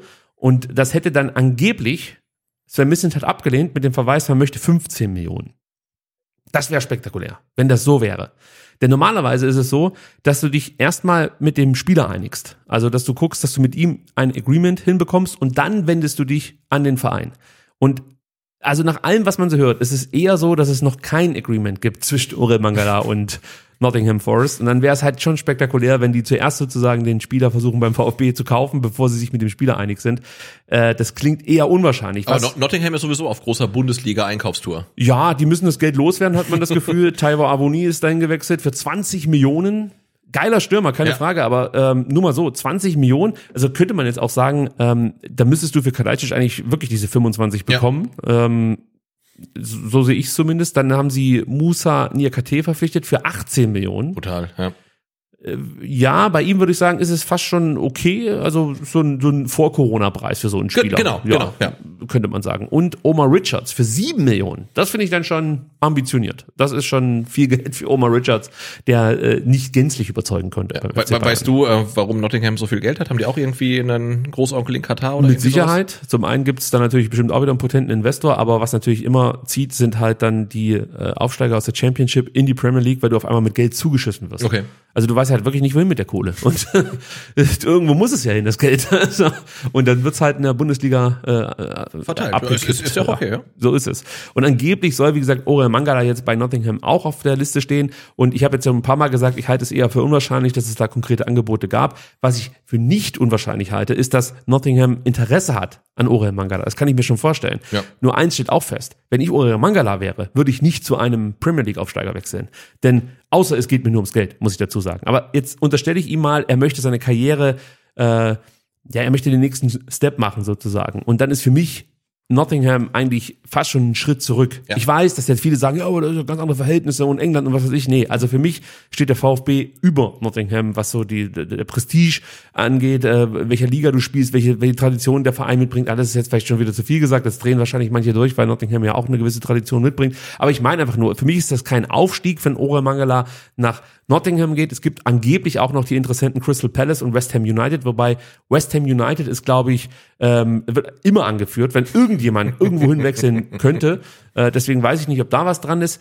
Diese beiden Namen finde ich schon eher reizvoll für Orel Mangala. Am ehesten dann tatsächlich West Ham United. Ja, das wäre für mich dann wirklich dieser Step. Ja, allerdings haben die sich auf der 6 auch schon verstärkt. Das heißt, da müsste Orel dann auch erstmal gucken, wo er den Platz findet. Ähm, das wäre schon eine große Herausforderung für ihn. ich sag's trotzdem, wenn ich Mangalas Berater wäre, ich würde ihm definitiv auch zu einem Wechsel raten. Denn ich glaube, dass er die Qualität hat, um regelmäßig international zu spielen und ihm fehlt jetzt so ein Stück weit noch so ein Impuls. Weißt du, was ich meine? Also Ja. du merkst einfach, der hat alles, was du brauchst. Ja, also gerade offensiv. Ich habe vorhin über die Pässe gesprochen. Das, da gibt's wenig Spieler, die das viel besser machen als er. Die Pressing-Resistenz braucht man glaube ich auch nichts zu sagen. Also wie der sich aus solchen äh, engen Situationen befreit, das ist auf einem sehr, sehr hohen Niveau. Was ihm so ein bisschen abgeht beim VfB, und da habe ich eher das Gefühl, dass es eine Einstellungssache ist, was natürlich auch nicht so förderlich ist, wenn du irgendwo anders hingehst. Aber trotzdem, es ist, glaube ich, wirklich so ein, so, ein, so ein gewisses Mindset, das sich mit einem Impuls beheben lassen kann, ist einfach Leidensfähigkeit und Laufbereitschaft. Denn das hat er schon gezeigt. Er war schon ähm, deutlich laufbereiter, wenn man das so sagen kann, hat mehr Kilometer abgespult. Er war auch schon leidensfähiger. Er war auch, er war nie ein Drecksau-Spieler, aber er war schon jemand, der bereit war, einfach wirklich äh, alles auf den Platz zu lassen. Und das ging ihm so ein bisschen abhanden in den letzten Monaten beim VfB. Vielleicht auch geschuldet durch die muskulären Verletzungen, aber ich glaube, dass ihm tatsächlich ein Wechsel gut tun würde für seine persönliche Entwicklung. Noch besser würde ich es finden, wenn er hier beim VfB bleibt und diesen Step hier machen kann. Aber ich glaube, dass es hier wirklich an der Zeit ist, sich zu verabschieden. So blöd ich das finden würde. Ja. ja aber ich glaube tatsächlich, dass das für den Spieler Sinn machen könnte. Ja, weil er ist ja auch dann tatsächlich schon so lange da, dass man sich dann fragen muss, ob er den Step halt wirklich beim VfB überhaupt noch irgendwann macht, weil äh, man darf nicht vergessen, es ist halt äh, noch ein Transfer von Jan Schindelmeiser, also Ola Ja. Mangala ist ewig beim VfB. Eigentlich ein Transfer von Hannes Wolf. Ja, Denn ohne Hannes Wolf würde Orel Mangala nicht beim VfB Stuttgart spielen. Jetzt hast du halt das Problem, wenn du jetzt noch Mangala abgibst und die Karasor-Problematik ja auch noch besteht. Was machst du dann? Also du musst eigentlich nachlegen, du musst einen Sechser holen. Ich sag sogar, du musst, egal ob Orel Mangala kommt, äh, bleibt oder geht, einen Sechser verpflichten, weil du, ich habe es ja vorhin schon gesagt, diese Räume fast schon bereitwillig anbietest. ja. Ja, äh, da wird der VfB Probleme bekommen in der kommenden Saison und Wataru Endo kann viel, aber nicht alles. Nee. Und da hätte ich einfach noch gerne wirklich einen klassischen Sechser in der Hinterhand, der muss nicht jedes Mal von Beginn an spielen, aber er muss eine Option sein. Und äh, das würde mir besser gefallen. Trotzdem, wenn Mangala geht, muss der VfB sich definitiv was einfallen lassen. Es gab ja das Gerücht über Giuliano Galoppo. Das hat sich jetzt schon Ich hätte das gefeiert, allein schon wegen des Namens. zerschlagen. Ist ein geiler Spieler. Ist ein geiler Spieler, der zwar nicht passen kann. Also es ist wirklich so. Das ist spektakulär. Also wenn du seine Passwerte dir anschaust, es gibt keinen VfB-Spieler, der schlechtere Passwerte hat als Giuliano Galoppo. Und das als zentraler Spieler. Ja, das muss man sich ja auch mal überlegen. Dafür hat er äh, so viel Mentalität äh, irgendwie im Schlepptau. Jetzt könnte man sagen, klar, das ist das äh, äh, äh, mittelamerikanische Temperament, das, was er da mitbringt. Und, und genau solche Spieler brauchen wir eigentlich. Weiß ich nicht, ob das so ist, aber wenn du halt siehst, das ist ein Spieler, der ähm, in der in der argentinischen Primera Division auf 8,3 erfolgreiche Defensivaktionen je 90 Minuten kommt. Nur mal zum Vergleich, Wataru Endo kommt in der Bundesliga auf 9,8, Orel Mangala auf 5,2. Also das sind schon gute Werte, 8,3. Dann gewinnt er 63 Prozent seiner Defensivzweikämpfe. Auch hier der Vergleich. Endo 64,1, 5 Prozent, gehört damit zu den Top-Verteidigern oder äh, Zweikämpfern der Bundesliga. Ein Orel Mangala kommt auf 53,3 Prozent. Dazu ist der dann noch kopfballstark. Also wir reden immer noch von Galoppo, der nicht zum VfB wechseln wird, aber ich wollte es nur mal sagen. Und Galoppo ist wirklich, ist, also er hat eine bessere Zwei, Kopfball äh, äh, Zweikampfquote als Endo. Oh, okay. Und er ist auch nur 1,79. Also das ist schon einfach ein Mentalitätsspieler, der viel mit reinwirft. Gefällt mir wirklich gut so von seiner Art und Weise. Viel Wucht, viel Dynamik. Hat auch äh, eine gewisse Torgefahr, die er einfach mit reinbringt. Hat Tempo. Ähm, also irgendwie ein cooler Spieler, der aber, glaube ich, hier beim VfB es echt schwer gehabt hätte. Ja, vor allem, du hast eigentlich Ahamada, der Ja. die genau die Position jetzt begleitet und wahrscheinlich auch weiter ist als Galoppo. Und wir müssen uns über diesen Namen auch keine Gedanken mehr machen. Wie gesagt, der wechselt oder ist mittlerweile nach Sao Paulo gewechselt, also kein Thema beim VfB Stuttgart. Ähm, aber ich bleib dabei, man muss sich nochmal auf dem Transfermarkt umgucken nach einem Zentrumspieler äh, eher äh, ja, Richtung 6, weniger Richtung 8, Ja. der dann ähm, Lücken schließt, die durch Karasor und Mangala möglicherweise entstehen. Dann habe ich wieder den Kalajdzic der Woche dabei. Ja, Sebastian. schön. Aber heute nur aus Tradition. Da gibt's bestimmt Es, nichts Neues. es gibt so ein bisschen was Neues. Ich, ich kreiere mal was, Ja, okay? Also pass auf, so. Ich habe dir ja davon erzählt, dass José Mourinho äh, großes Interesse Hast du gehabt ein Tattoo hat gesehen? Und, ja, wunderschön. Irre, oder? Ja, das hat, glaube ich, bei Jackass gab es doch mal dieses Tattoo, das gestochen wurde, währenddem einer mit einem Buggy durch die Wüste gefahren ist. Ich glaube, genau da ist auch sein Tattoo mit diesen äh, Pokalen entstanden. Ich glaube, Kevin Großkreuz hat das gleiche. Hat er sich eigentlich mittlerweile einen fliegenden Döner irgendwo hin tätowieren lassen? ich weiß es nicht. Wobei, ich könnte jetzt, also ich muss ganz ehrlich sagen, ich, ich wäre froh, wenn ich mir irgendwelche großen Pokale tätowieren lassen könnte. Ja, also ich habe mir, ich hab mir auch alle Titel, die ich bislang gewonnen habe, auf den Rücken tätowieren lassen. Oh, da ist aber noch Luft jetzt, oder? Ja, ja. Also ich habe ich hab, ich hab auch alle Titel mir tätowieren lassen auf dem Rücken. Das finde ich gut. Ich fange mal an. ähm, gut, also jetzt zum Kalajdzic der Woche. Wie gesagt, äh, José Mourinho, der hatte Interesse an einem äh, treffsicheren Stürmer. Ähm, Sascha Kalajdzic war da definitiv ein Kandidat. Jetzt wurde es aber ein anderer, denn ähm, man hat sich von Juventus Turin Paulo Dybala verpflichtet. Mhm. Auch kein ganz schlechter. Geholt. Ja, oft verletzt, Ja. aber sehr talentiert, kann man schon sagen. Ich war komplett, ich glaube, der ist 28, ich war komplett erschrocken, Ja. dass der schon so alt ist. Ja, ja. Für mich immer noch ein Talent. Auf einmal ist er schon äh, ja, ein alter Haudegen, muss man fast schon sagen. Also fällt er mit Rom auch aus. Man muss aber dazu sagen, dass Sascha eh nicht so viel Bock auf Italien haben soll, muss man sagen. Es ist dann, wenn dann eher die Premier League oder das ganz große Ding in Deutschland, äh, sprich München und Dortmund. Und das ist auch krank irgendwie, äh, dass beide Vereine so ein Stück weit ja zumindest mal wieder eine Rolle spielen. Also Lewandowski wechselt. Ja. Bei Aller gibt's jetzt leider die Diagnose Hodenkrebs. Äh, Da überlegt man natürlich dann auch, müssen wir noch mal irgendwie nachbessern auf der neuen, weil du kannst ja jetzt nicht mit der Vorstellung in die Saison gehen, dass Aller, keine Ahnung, äh, nach der WM wieder zur Verfügung Ja. Ähm, Aber ist ja die Frage, ist, ist, hat, hat Dortmund so viel Geld zu sagen, wir kaufen einen Stürmer, ähm, der ist dann, fällt halt krankheitsbedingt aus und sagen sie, wir kaufen noch einen Stürmer und hat dann natürlich einen Spieler wie Sascha Kalajdzic äh, Bock drauf, ähm, Stürmer auf Abruf quasi zu sein. Ne? Ja, aber die müssen ja fast schon. Sie müssen aber wirklich ob man- investieren. ja. Also du kannst, du kannst ja jetzt nicht, was wäre denn äh, ein Kandidat, der bei 10 Millionen liegt? Ähm, wobei, das würde ich Dortmund zutrauen, dass die jetzt bei dem Bayo anrufen und sagen, wie sieht's denn eigentlich aus? Hast du nicht nochmal Lust? Und dann die 10 Millionen hinlegen. Oh, scheiße, ich jetzt bloß nicht sagen sollen. Das, mal auf, da habe ich hier so kein Problem für uns. ist raus. ähm, okay, aber wir wollten ja äh, ganz noch den, ganz kurz noch den Kalajdzic der Woche rund machen. Da habe ich nämlich noch eine Auflösung und zwar äh, habe ich dir letzte Woche davon erzählt, dass äh, Leipzig wieder Interesse haben soll an Sascha Kalajdzic, aber sich Domenico Tedesco nochmal Alexander Sörlot im Trainingslager anschauen Stimmt, ja. wollte. Ja. jetzt hat er das getan. Und was sagt er? Ja, er sagt, es geht schon. Okay. Also das Thema ist auch durch für Sascha Kalajdzic. Die Optionen werden wirklich immer weniger. Deswegen, Sebastian, meine letzte Prognose für heute. Wir haben vorhin die Prognosen gemacht, Ja. aber jetzt sage ich's.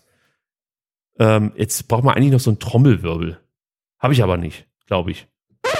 Ja, Nee, das war reicht, das reicht, das dieses reicht. blöde, dieses blöde Mischpult. Du, das ist ja wirklich wahnsinnig. Also jetzt kommt äh, meine Prognose. Sascha Kalajdzic wird seinen Vertrag beim VfB verlängern. Ich glaube, so macht Okay, man ja, das. cool, ne? Habe ich, hab ich äh, starke KIZ-Vibes, aber finde ich gut, ja? Dieses Mischpult ist die Hölle. Also Wahnsinn. Okay, ähm, das ist meine Prognose, die letzte für heute. Gut, dann noch eine neue Kategorie und zwar alte Gerüchte wieder aufgewärmt. Äh, diesmal geht es um Borna Sosa Ja. Und Christian Falk. Wobei ich gleich, sag, äh, gleich dazu sagen muss, bei ihm weiß man noch nicht mal, ob wirklich ähm, der Name nicht auch noch erfunden ist. Also Christian Falk erfindet sehr, sehr viel, muss man sagen. True. Ja. Ja, true. Also das ist wirklich der größte Hochstapler, den ich je, also den ich kenne, überhaupt so in Sachen Transferbusiness.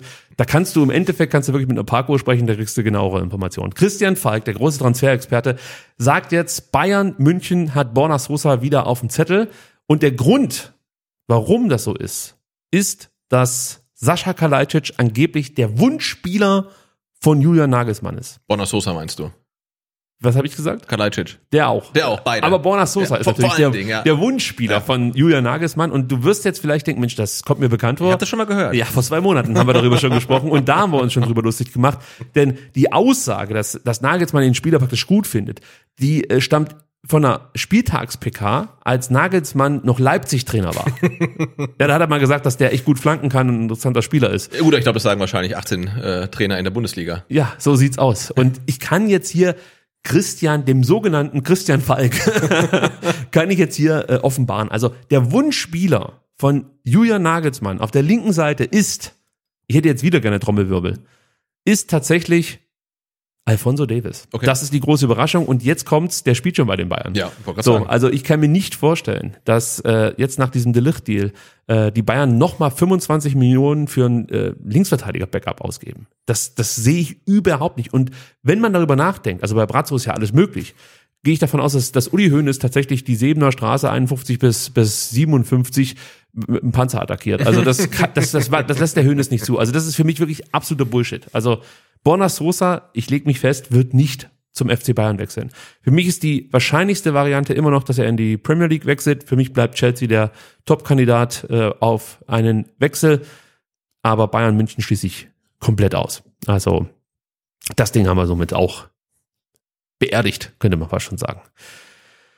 Ähm, dann ist natürlich grundsätzlich das große Thema, äh, was passiert denn jetzt hier beim VfB Stuttgart, wenn jetzt die drei Schwergewichte, Sascha, Borna, Orel gehen? Was passiert, wenn sie nicht gehen? Da gibt's ja schon große Sorgen. Ja? Also für Alex Werle scheint die Vorstellung, mit Sascha, Orel und Borna in die neue Saison zu gehen, ähm, ja keine abwegige zu sein. Da gibt's ein Zitat von ihm, vielleicht kannst du das ganz, ganz kurz mal mit uns teilen. Mhm, Denn Alex Werle sagte dazu, wenn sich keiner der drei Führungskräfte verändert, ist das auch kein Problem. Dann werden wir eine super Mannschaft haben. Da hat er natürlich recht. Ja, Ich frage mich nur, wie man die wichtigen Themen eigentlich jetzt beackern möchte, denn wir wissen ja Kadergröße ja, war ein wichtiges Thema. Ähm, gut, klar, wenn du jetzt einen der drei abgibst, musst du ja eigentlich wieder Ersatz verpflichten. Das heißt, äh, auch wenn die gehen, würdest du deinen Kader wahrscheinlich nicht verkleinern. Also du würdest wieder zukaufen. genau. Äh, trotzdem Einnahmen ist ein Thema. Du brauchst Geld und ähm, wie drücke ich das am besten aus? Also das ist keine Geschichte, um es mal so auszudrücken, dass der VfB Stuttgart tatsächlich auf Transfereinnahmen angewiesen ist. Also auch der Stadionumbau ähm, ist, sage ich mal, von den aktuellen Rohstoffpreisen so ein Stück weit betroffen, beziehungsweise von dem steigenden Eisenpreis und so. Also da verändert sich auch so ein bisschen was. Ähm, dann möchte der VfB sich ja noch ein neues Trainingscenter ähm, an die Mercedesstraße stellen. Auch das wird ein bisschen teurer als geplant und da würde natürlich jeder Euro Sinn machen. Natürlich wird der VfB jetzt nicht einen Spielbetrieb einstellen, wenn jetzt keiner von den dreien geht. Das Geld ist ja sozusagen nicht weg, es ist ja weiterhin da. Ja. Es spielt halt dann für dich. Es kann ja auch ganz hilfreich sein, wenn du dann unter Umständen nicht absteigst. Ja, also es muss ja schon dann auch wirtschaftlich Sinn machen, keine Frage. Aber das Thema Einnahmen muss man trotzdem im Hinterkopf behalten.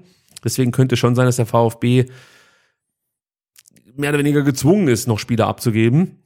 Und ähm, es gab ja auch mal die Aussage, äh, auch von Sven Mislintat, ich meine sogar bei uns im Podcast, äh, wir müssen abgeben, um zu, um zu verpflichten. Genau. Jetzt haben wir schon verpflichtet, fragt man sich natürlich, wo bleiben die Abgänge? Ja. man sagt jetzt immer, man sei hand- handlungsfähig, man Genau. würde das unter Beweis stellen damit, aber also auch da konnte man, glaube ich, so ein bisschen rauslesen, dass man da eher in Vorleistung geht, oder? Genau, habe ich auch so rausgehört, zum, zumindest äh, ja auch bei, bei Wagnermann, was ja kein kleiner Transfer war. Also jetzt für andere Clubs schon ein kleiner Transfer, aber für, VfB-Verhältnisse äh, würde ich sagen, wurde ja schon ganz gut Geld in die Hand genommen. Ähm, und das dann auf der Grundlage, dass man eigentlich erst jemanden verkaufen muss. Und vor allen Dingen ist es ja auch so, ist, dass du wirklich viele, viele Spieler hast, die du verkaufen möchtest oder verleihen möchtest. Ja nicht so, ähm, dass du das Luxusproblem hast, wie jetzt bei Sascha Orel und Borna, wo du sagst, wenn die bleiben, ist es cool, dann haben wir eine super Mannschaft. Wenn sie gehen, kriegen wir viel Geld. Aber du hast ja auch noch relativ viele Spieler, für die kriegst du halt nicht viel Geld, du möchtest halt trotzdem loswerden. Ähm, und ja, das se- sehe ich schon noch äh, kritisch, weil ja, das Transferfenster ist natürlich noch eine Zeit lang offen und da wird sich dann gegen Ende wie üblich alles mal ein bisschen beschleunigen, aber du hast halt wirklich viele Namen noch da auf der Liste stehen. Es gibt noch eine interessante Aussage von Alexander Werle, Sebastian, und ich würde dich erneut bitten, mit deiner schönsten Vorlesestimme hier einfach mal den Werle zu machen. Äh, genau, er hat gesagt, mit Wagnermann und Perea haben wir Transfers gemacht, ohne Spieler zu verkaufen. Das zeigt, dass wir wirtschaftlich handlungsfähig sind. Wenn nichts mehr passiert, gehen wir mit einer sehr starken Mannschaft in die neue Saison. Aber klar ist, dass sich noch einiges tun wird. Alles wieder negiert, was am Anfang gesagt wurde, denn es klingt schon danach, dass es einfach noch Abgänge und Zugänge geben wird. Der VfB rechnet damit. Äh, ich gehe auch davon aus, dass mindestens einer der Schwergewichte, vielleicht eher zwei, Ja. den, VfB, den VfB noch verlassen werden.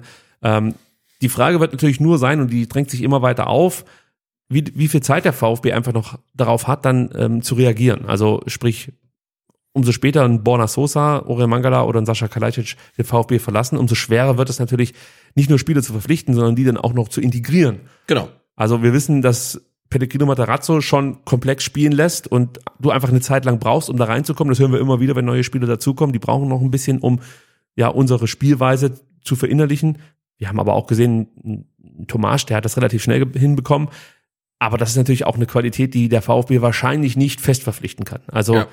Äh, ich bin gespannt, wie das weitergeht. Äh, Sven Missentat äußerte sich auch nochmal zu dieser Thematik, Sebastian. Und du bist wieder gefordert. Diesmal bitte mit, mit Sven Im Missentat. Boys, ja genau.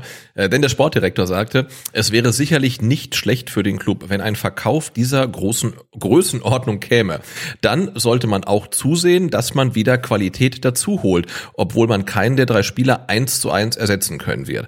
Aber wir haben alle Karten in der Hand, um vernünftig mitzuspielen und zu sagen, nein, das funktioniert so nicht.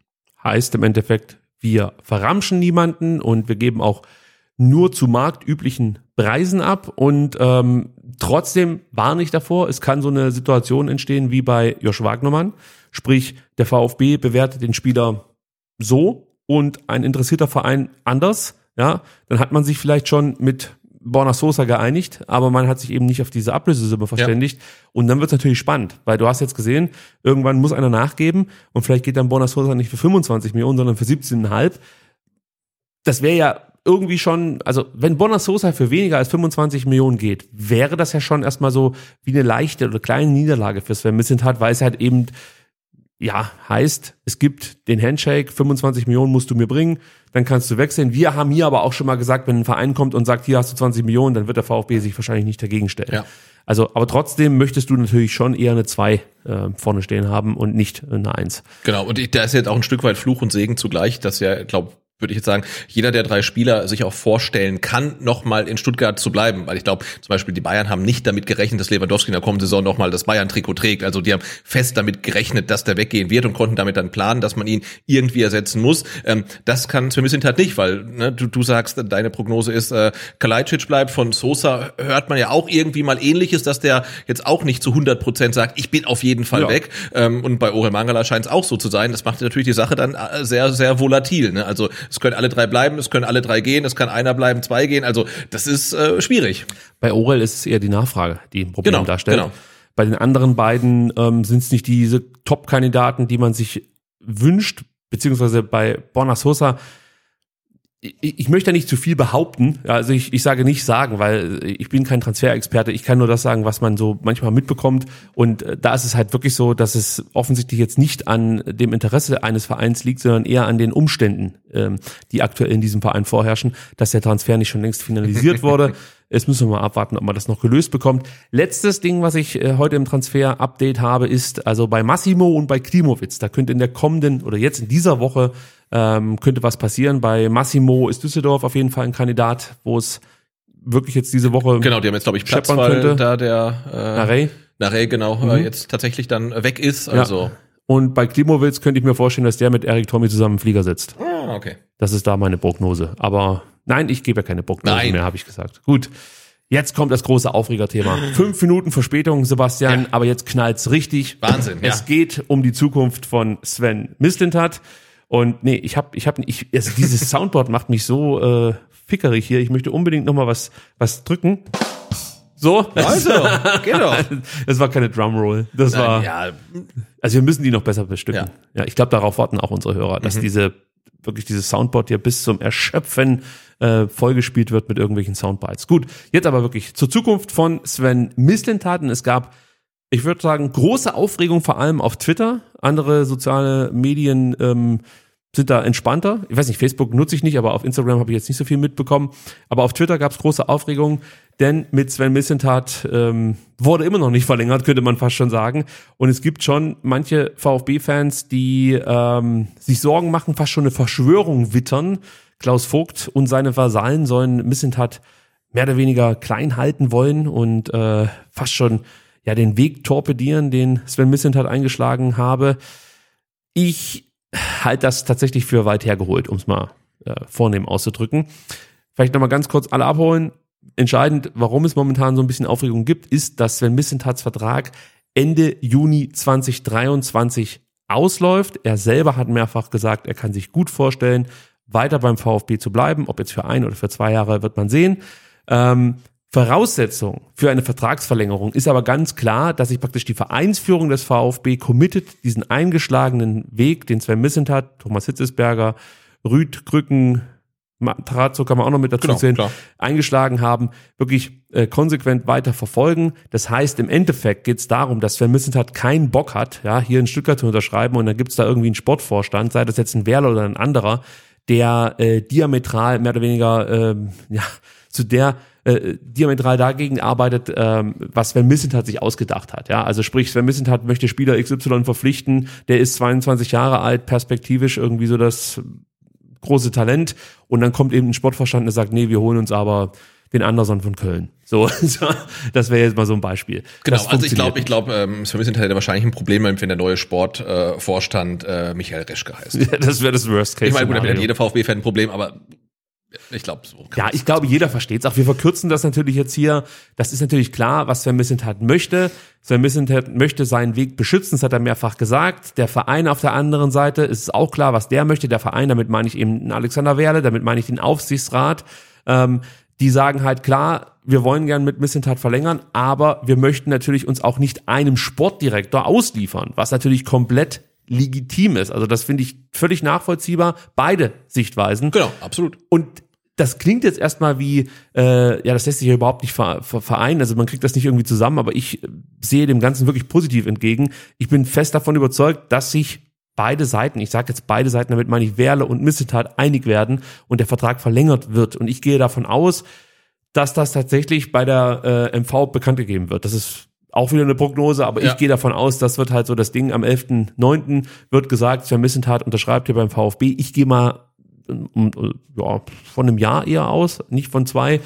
Und ähm, man hat erstmal Ruhe, zumindest mal für ein Jahr. Das Genau, ist, zumal ja auch Smith hat ähm, ein paar Meter weiter vorne von hier, vorne am Tisch gesagt, dass er auch keinen Stress hat, wenn die Entscheidung ein bisschen länger dauert. Er macht ja keinen Druck und sagt, ich möchte jetzt äh, unbedingt bis zum 31.07. einen neuen Vertrag haben, sondern er hat ja auch gesagt, es ist für ihn völlig okay, ähm, dass dann äh, ja der Aufsichtsrat sagt, wir warten mal die Transferperiode ab, äh, weil klar, man muss sich halt an seinen Erfolgen und Misserfolgen messen lassen und er hat ja gesagt, er hat damit kein Problem damit, sondern im Gegenteil, ähm, er findet es gut, halt regelmäßig gechallenged zu werden Ja. und insofern sehe ich da auch gar keinen großen Zeitdruck. und das muss man nochmal sagen, also Alex Werle, ähm, das sollte man jetzt nicht falsch verstehen, der möchte jetzt praktisch nicht die Transferperiode sich anschauen und sagt dann, okay, das war jetzt besonders gut, deswegen verlängern wir, oder das war eben nicht ganz so gut, deswegen verlängern wir nicht, sondern da geht es einfach auch um Strukturen, Abläufe, die er sich angucken will.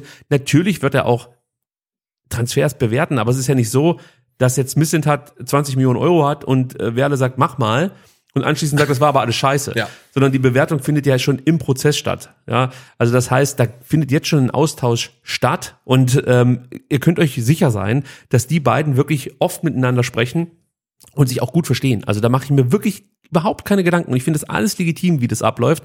Und was wir auch haben in, in Stuttgart jetzt, ist eine Situation, wo eigentlich alle Seiten, in Anführungsstrichen, es ist ja ein Verein, aber wo alle eigentlich mit offenen Karten spielen. Ja. Sven Missentat sagt ganz klar, was Sache ist. Werle sagt klar, was Sache ist. Also, ich verstehe die Aufregung nicht. Das möchte ich eigentlich äh, mitteilen. Also, das ist für mich wirklich aktuell ein Stück weit ein Problem, denn was du halt mitbekommst ist, ähm, ja, aktuell wird halt so ein Stück weit an einem Narrativ gestrickt, nämlich dass äh, Werle, Vogt, der Aufsichtsrat oder Teile des Aufsichtsrats ähm, sich eher gegen Missentat stellen und ähm, dass sie, ich habe es vorhin schon gesagt, den eingeschlagenen Weg ein Stück weit torpedieren, dass sie äh, meinen, sie wüssten es besser, sie wollen reinreden und was man alles so liest.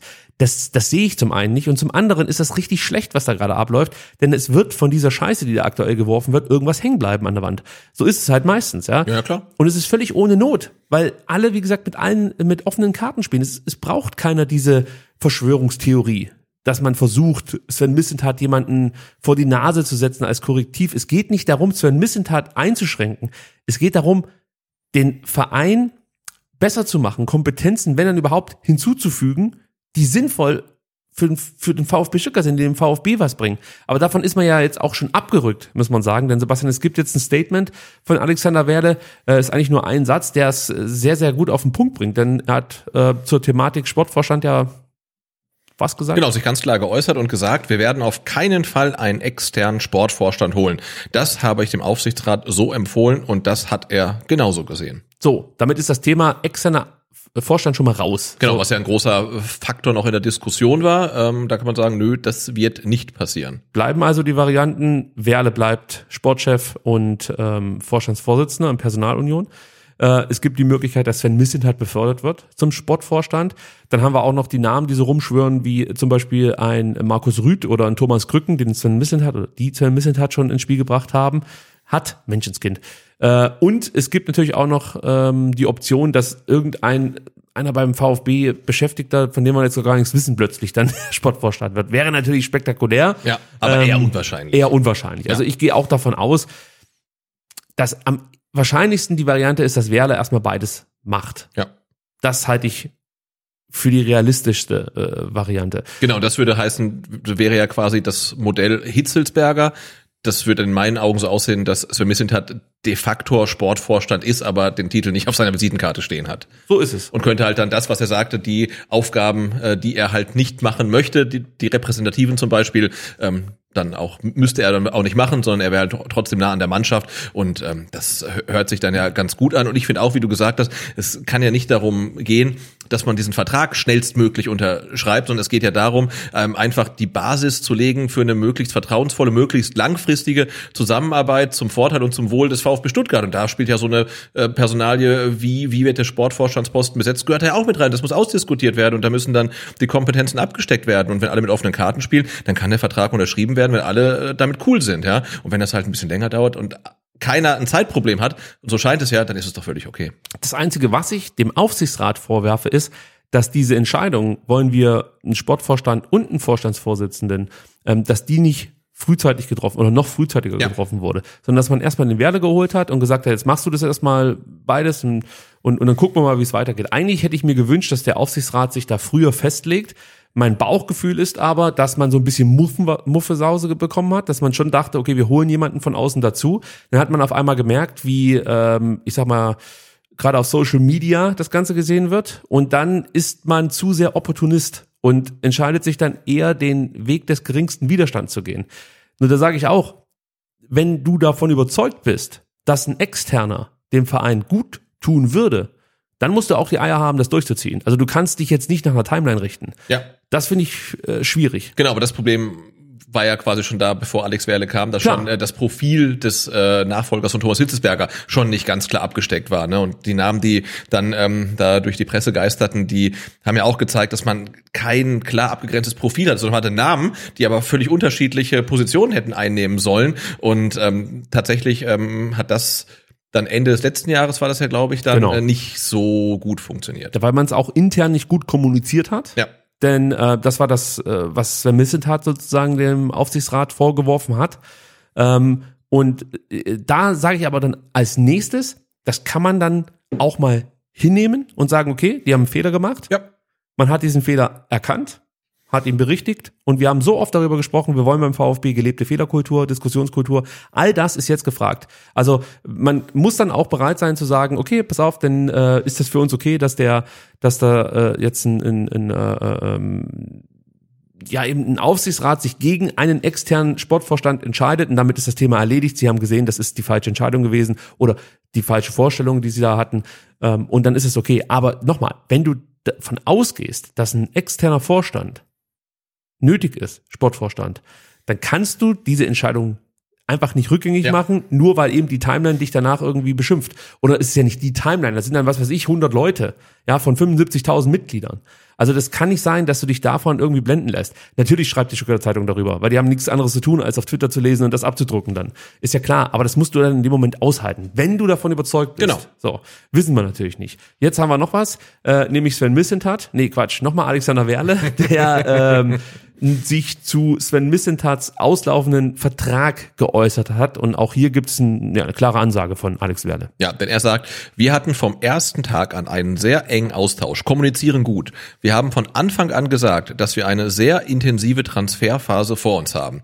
Wenn die Transferperiode zu Ende ist, werden wir uns zum einen mit dem Vertrag von Sven beschäftigen und zum anderen vielleicht auch noch die ein oder andere Thematik für die neue Saison ergänzen. Ja, das klingt auch nochmal danach, dass vielleicht noch irgendwas passiert im Team. Ja. Also vielleicht ist es tatsächlich so, dass äh, Sven Missentat formal Sportvorstand wird und dann Markus Rütt Sportdirektor und äh, weiß ich nicht, dass die Aufgabenbereiche anders zugeteilt werden. Genau, und ich denke, als Vorstand hast du ja tatsächlich dann auch einfach äh, die Möglichkeit, dein Amt so auszufüllen, wie du möchtest und sagst, äh, ich will nah an der Mannschaft sein und da irgendwelche repräsentativen Sachen ist nicht mein Ding, da schicke ich einen Direktor hin und wenn das im Team dann abgestimmt wird, ich glaube, dann ist es okay, ähm, dann, dann, dann wird das so funktionieren und jetzt ganz pragmatisch, ähm, Alex Werle spricht intensive Transferphase an. Ähm, ich könnte mir vorstellen, ähm, dass Sven Mislintat jetzt auch äh, bis Ende des Transferfensters auch genug mit Spielerverträgen zu tun hat, äh, um anstatt sich um seinen eigenen zu kümmern, weil ja, es sind viele Spieler, die sollen noch weg, es müssen welche kommen. Ähm, das ist jetzt wirklich wahrscheinlich Vollgas bis erste Neunte. Und das muss man auch nochmal sagen. Also äh, da plaudern wir jetzt nochmal aus dem Nähkästchen.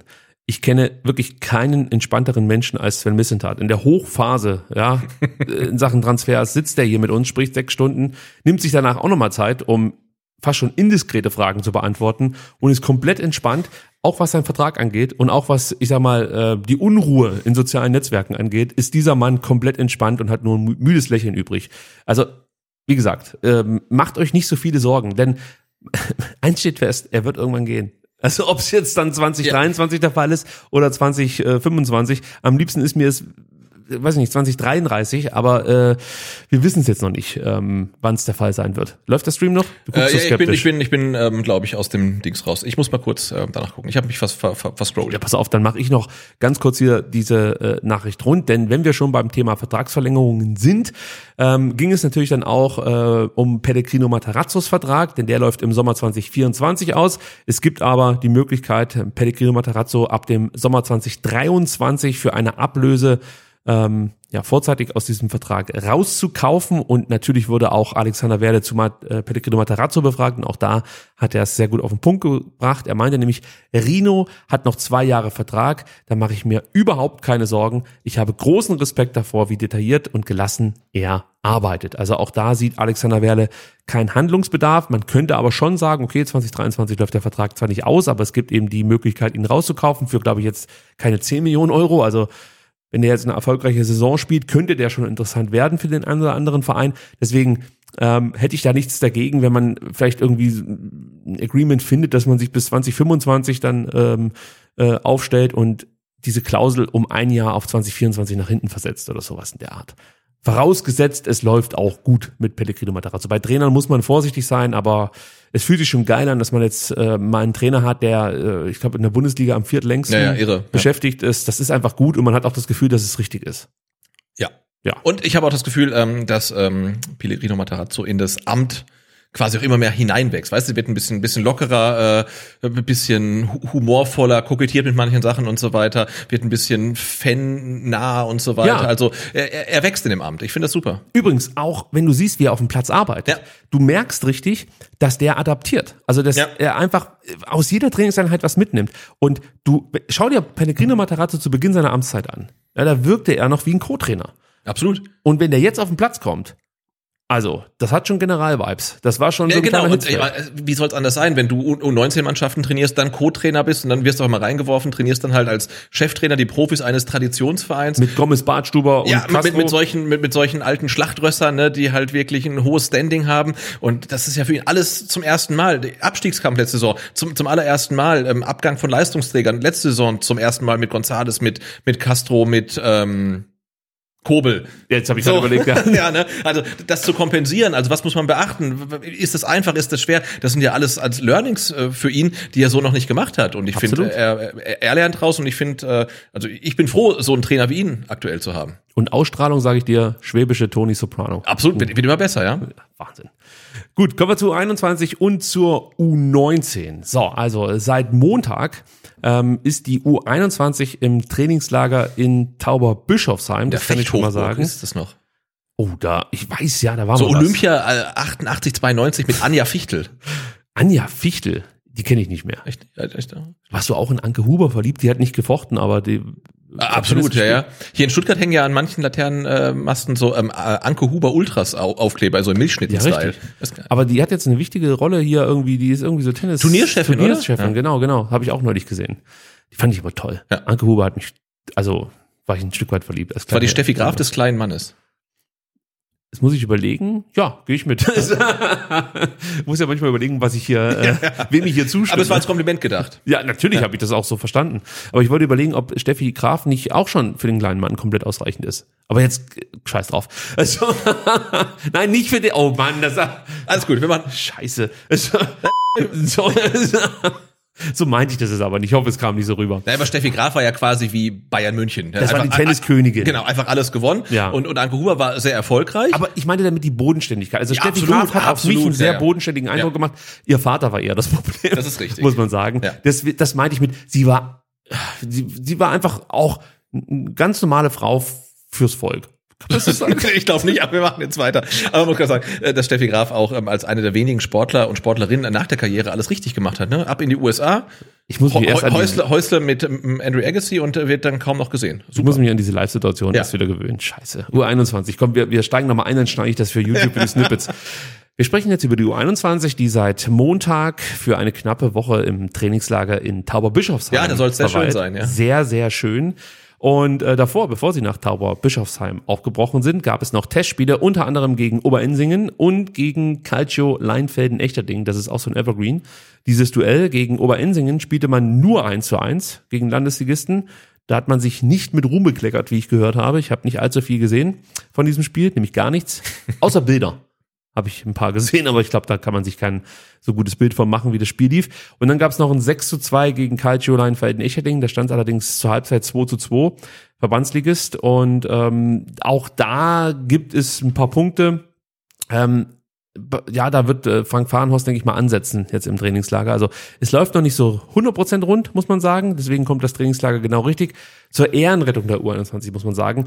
Ähm, die hatten jetzt auch eine kurze ja, Vorbereitungsunterbrechung drin. Also den Rhythmus so ein bisschen Ja. verlassen, dann diese beiden Spiele, es ist warm und man kennt das, die Spieler spielen zum ersten Mal zusammen, deswegen sollte man sie natürlich jetzt auch nicht zu hoch hängen, aber wir sind natürlich ein bisschen wachsamer geworden nach der vergangenen Saison, die ja nicht allzu rund lief und auch Frank Fahrenhorst ist in Sachen Ansprüche so ein bisschen zurückgefahren. Letztes Jahr war es ja, glaube ich, noch Top 6, die man erreichen wollte. Jetzt sagt man einfach, wir wollen einfach nur unsere Ruhe haben.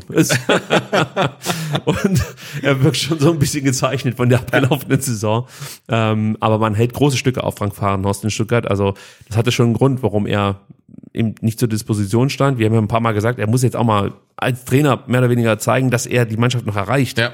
Ja, weil er zwischendurch in der ganz äh, düsteren Phase Saison auch ein bisschen ratlos Ja. wirkte. Ja. Ähm, und dann, ja, hat das Finale ja dann über vieles so ein bisschen äh, oder für vieles entschädigt. Und jetzt bin ich mal gespannt, was wir jetzt in der kommenden Saison sehen. Eher dieses gloriose Saisonfinale oder eher diese bleierne Schwere über zwei Drittel der Saison. Ähm, das äh, finde ich ist äh, ja wirklich spannend, wie es mit der U21 dann jetzt weitergeht. Absolut. Und leider gibt es auch schon ein paar Sorgenkinder, ähm, die ich ganz kurz noch aufzählen möchte. Zum einen äh, Noah Ganaus, der ja äh, von uns schon mehrfach lobend erwähnt wurde und auch in der Vorbereitung schon ähm, ja ganz ordentlich auf sich aufmerksam machen konnte.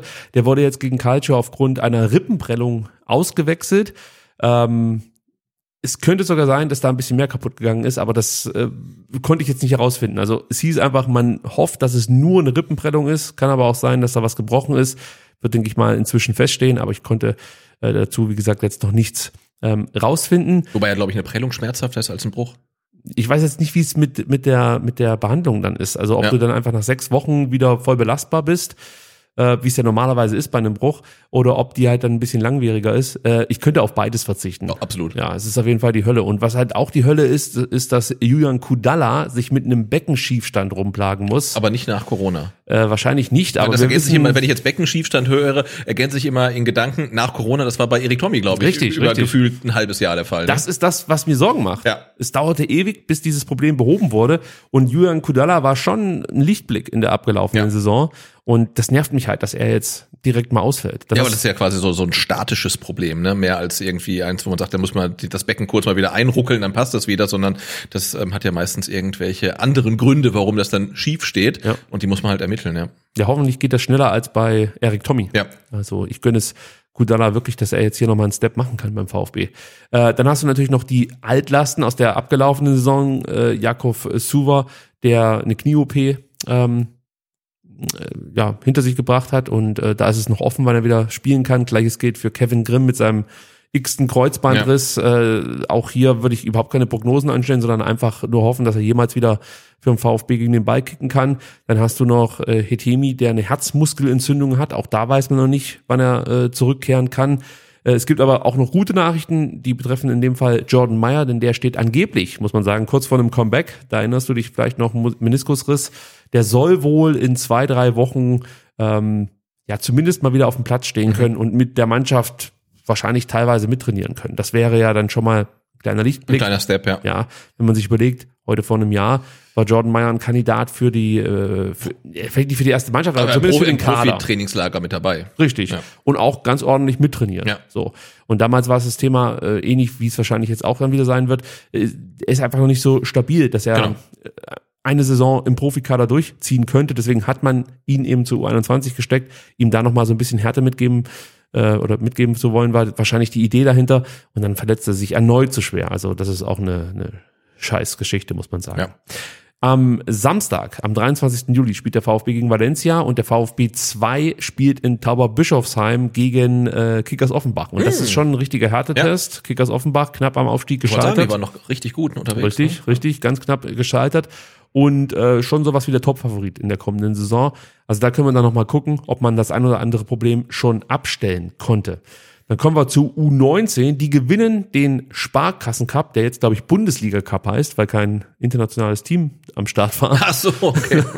äh, in Schwäbisch Hall und es ging gar nicht so gut los, Sebastian, denn der VfB verlor das erste Spiel gegen die Sportfreunde Schwäbisch Hall mit 2 zu 3, aber dann drehte man auf, 2-1 Sieg gegen Schalke, 2-1 Sieg gegen Hertha, äh, mit einem geilen Tor von äh, Colin Farnerud, übrigens nicht der Sohn von Alex, sondern der Neffe. Ah, okay. Ja, der trainiert aktuell beim VfB mit und ähm, möglicherweise äh, ist er ja ein Kandidat für die kommende Saison und für Nico Willig.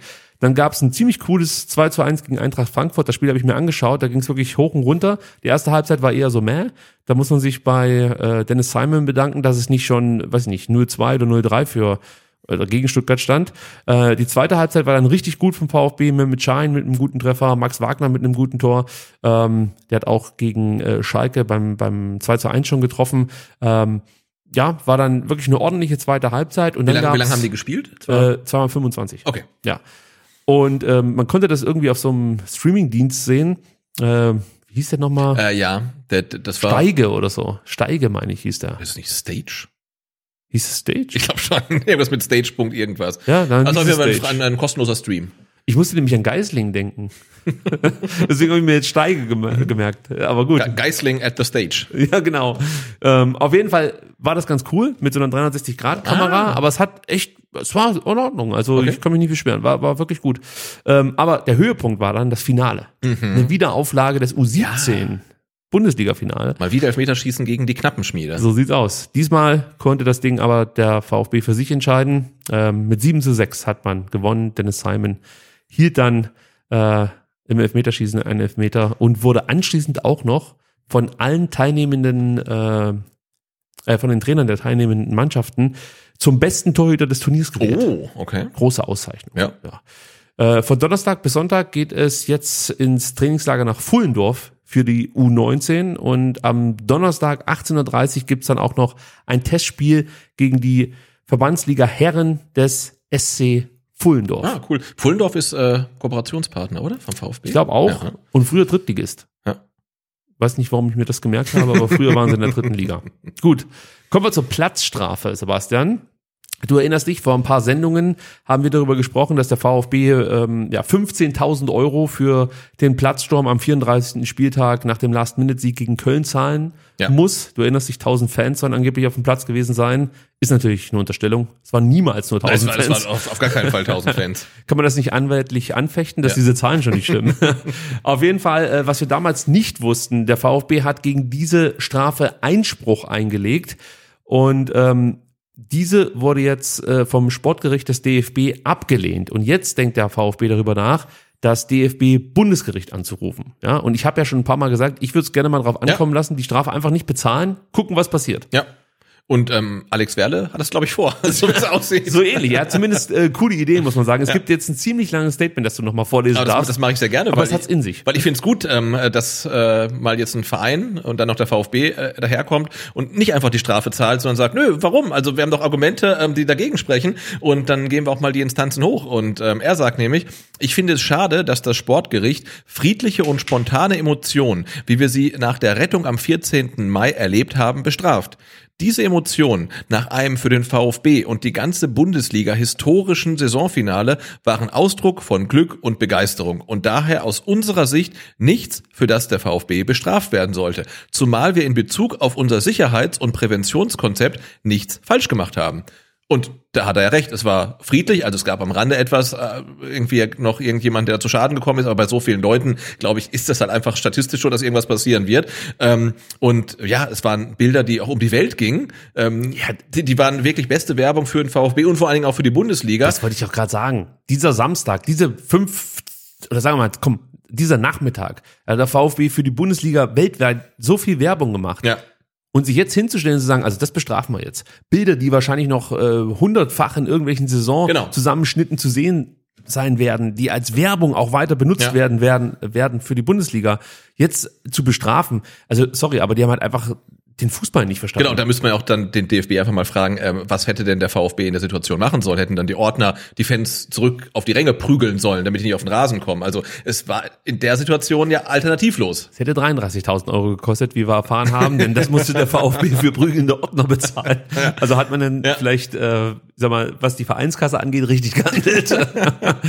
Aber was noch wichtig ist, Alex Werle bringt jetzt eine Idee mit rein, die finde ich wirklich spannend. Genau, weil- Denn du kannst sie gleich vorlesen. Ich will Genau. noch dazu sagen, wir, wir haben nämlich was komplett, also wir, ich Mhm. rede jetzt von uns hier, komplett aus den Augen verloren. Wir haben während der Pandemie immer wieder darüber gesprochen, wie der Breitensport Ja. auf der Strecke bleibt und dass man da danach was tun muss für den Breitensport, dass praktisch dann auch wieder ähm, ja ganz normale Kids in die Vereine zurückkehren, Fußball spielen können, etc. pp. Das Thema ist weg. Ja. Bundesliga ist wieder da, Thema ist weg und ich finde es schwierig, dass mir das so ein Stück weit abhanden gekommen ist, aber noch schlimmer finde ich es, dass von der Bundesliga und von der DFL, vom DFB Ja, nichts vor kommt. allen Dingen vom DFB. Ja, Ja, weil- der ist dafür zuständig. Genau. Und jetzt kommt Alex Werle mit einer famosen Idee, muss ich sagen. Genau, weil er sagt nämlich nicht nur, nö, wir zahlen das nicht an DFB, warum auch, sondern er hat auch einen Vorschlag und er sagt, wenn schon eine Strafe ausgesprochen wird, sollten wir wenigstens neu über deren Verwendung nachdenken. Nach zwei Corona-Jahren, die den Breitensport in vielen Bereichen in Existenznot gebracht haben, sollten in Zusammenarbeit zwischen den Profiklubs und den Fußball-Regionalverbänden gezielt regionale und lokale Vereine mit den Summen unterstützt werden, die das ähm, DFB-Sportgericht als Sanktionen verhängt. Das wäre ein dringend notwendiger Schritt, um den gesamten deutschen Fußball solidarisch zusammenzubringen. Wir würden unsere Strafe beispielsweise gerne in den Fußballbezirk Stuttgart für die Jugendarbeit in Amateurvereinen einsetzen. Und das ist absolut richtig. Ja. Außer man hatte das sowieso vor und nutzt jetzt.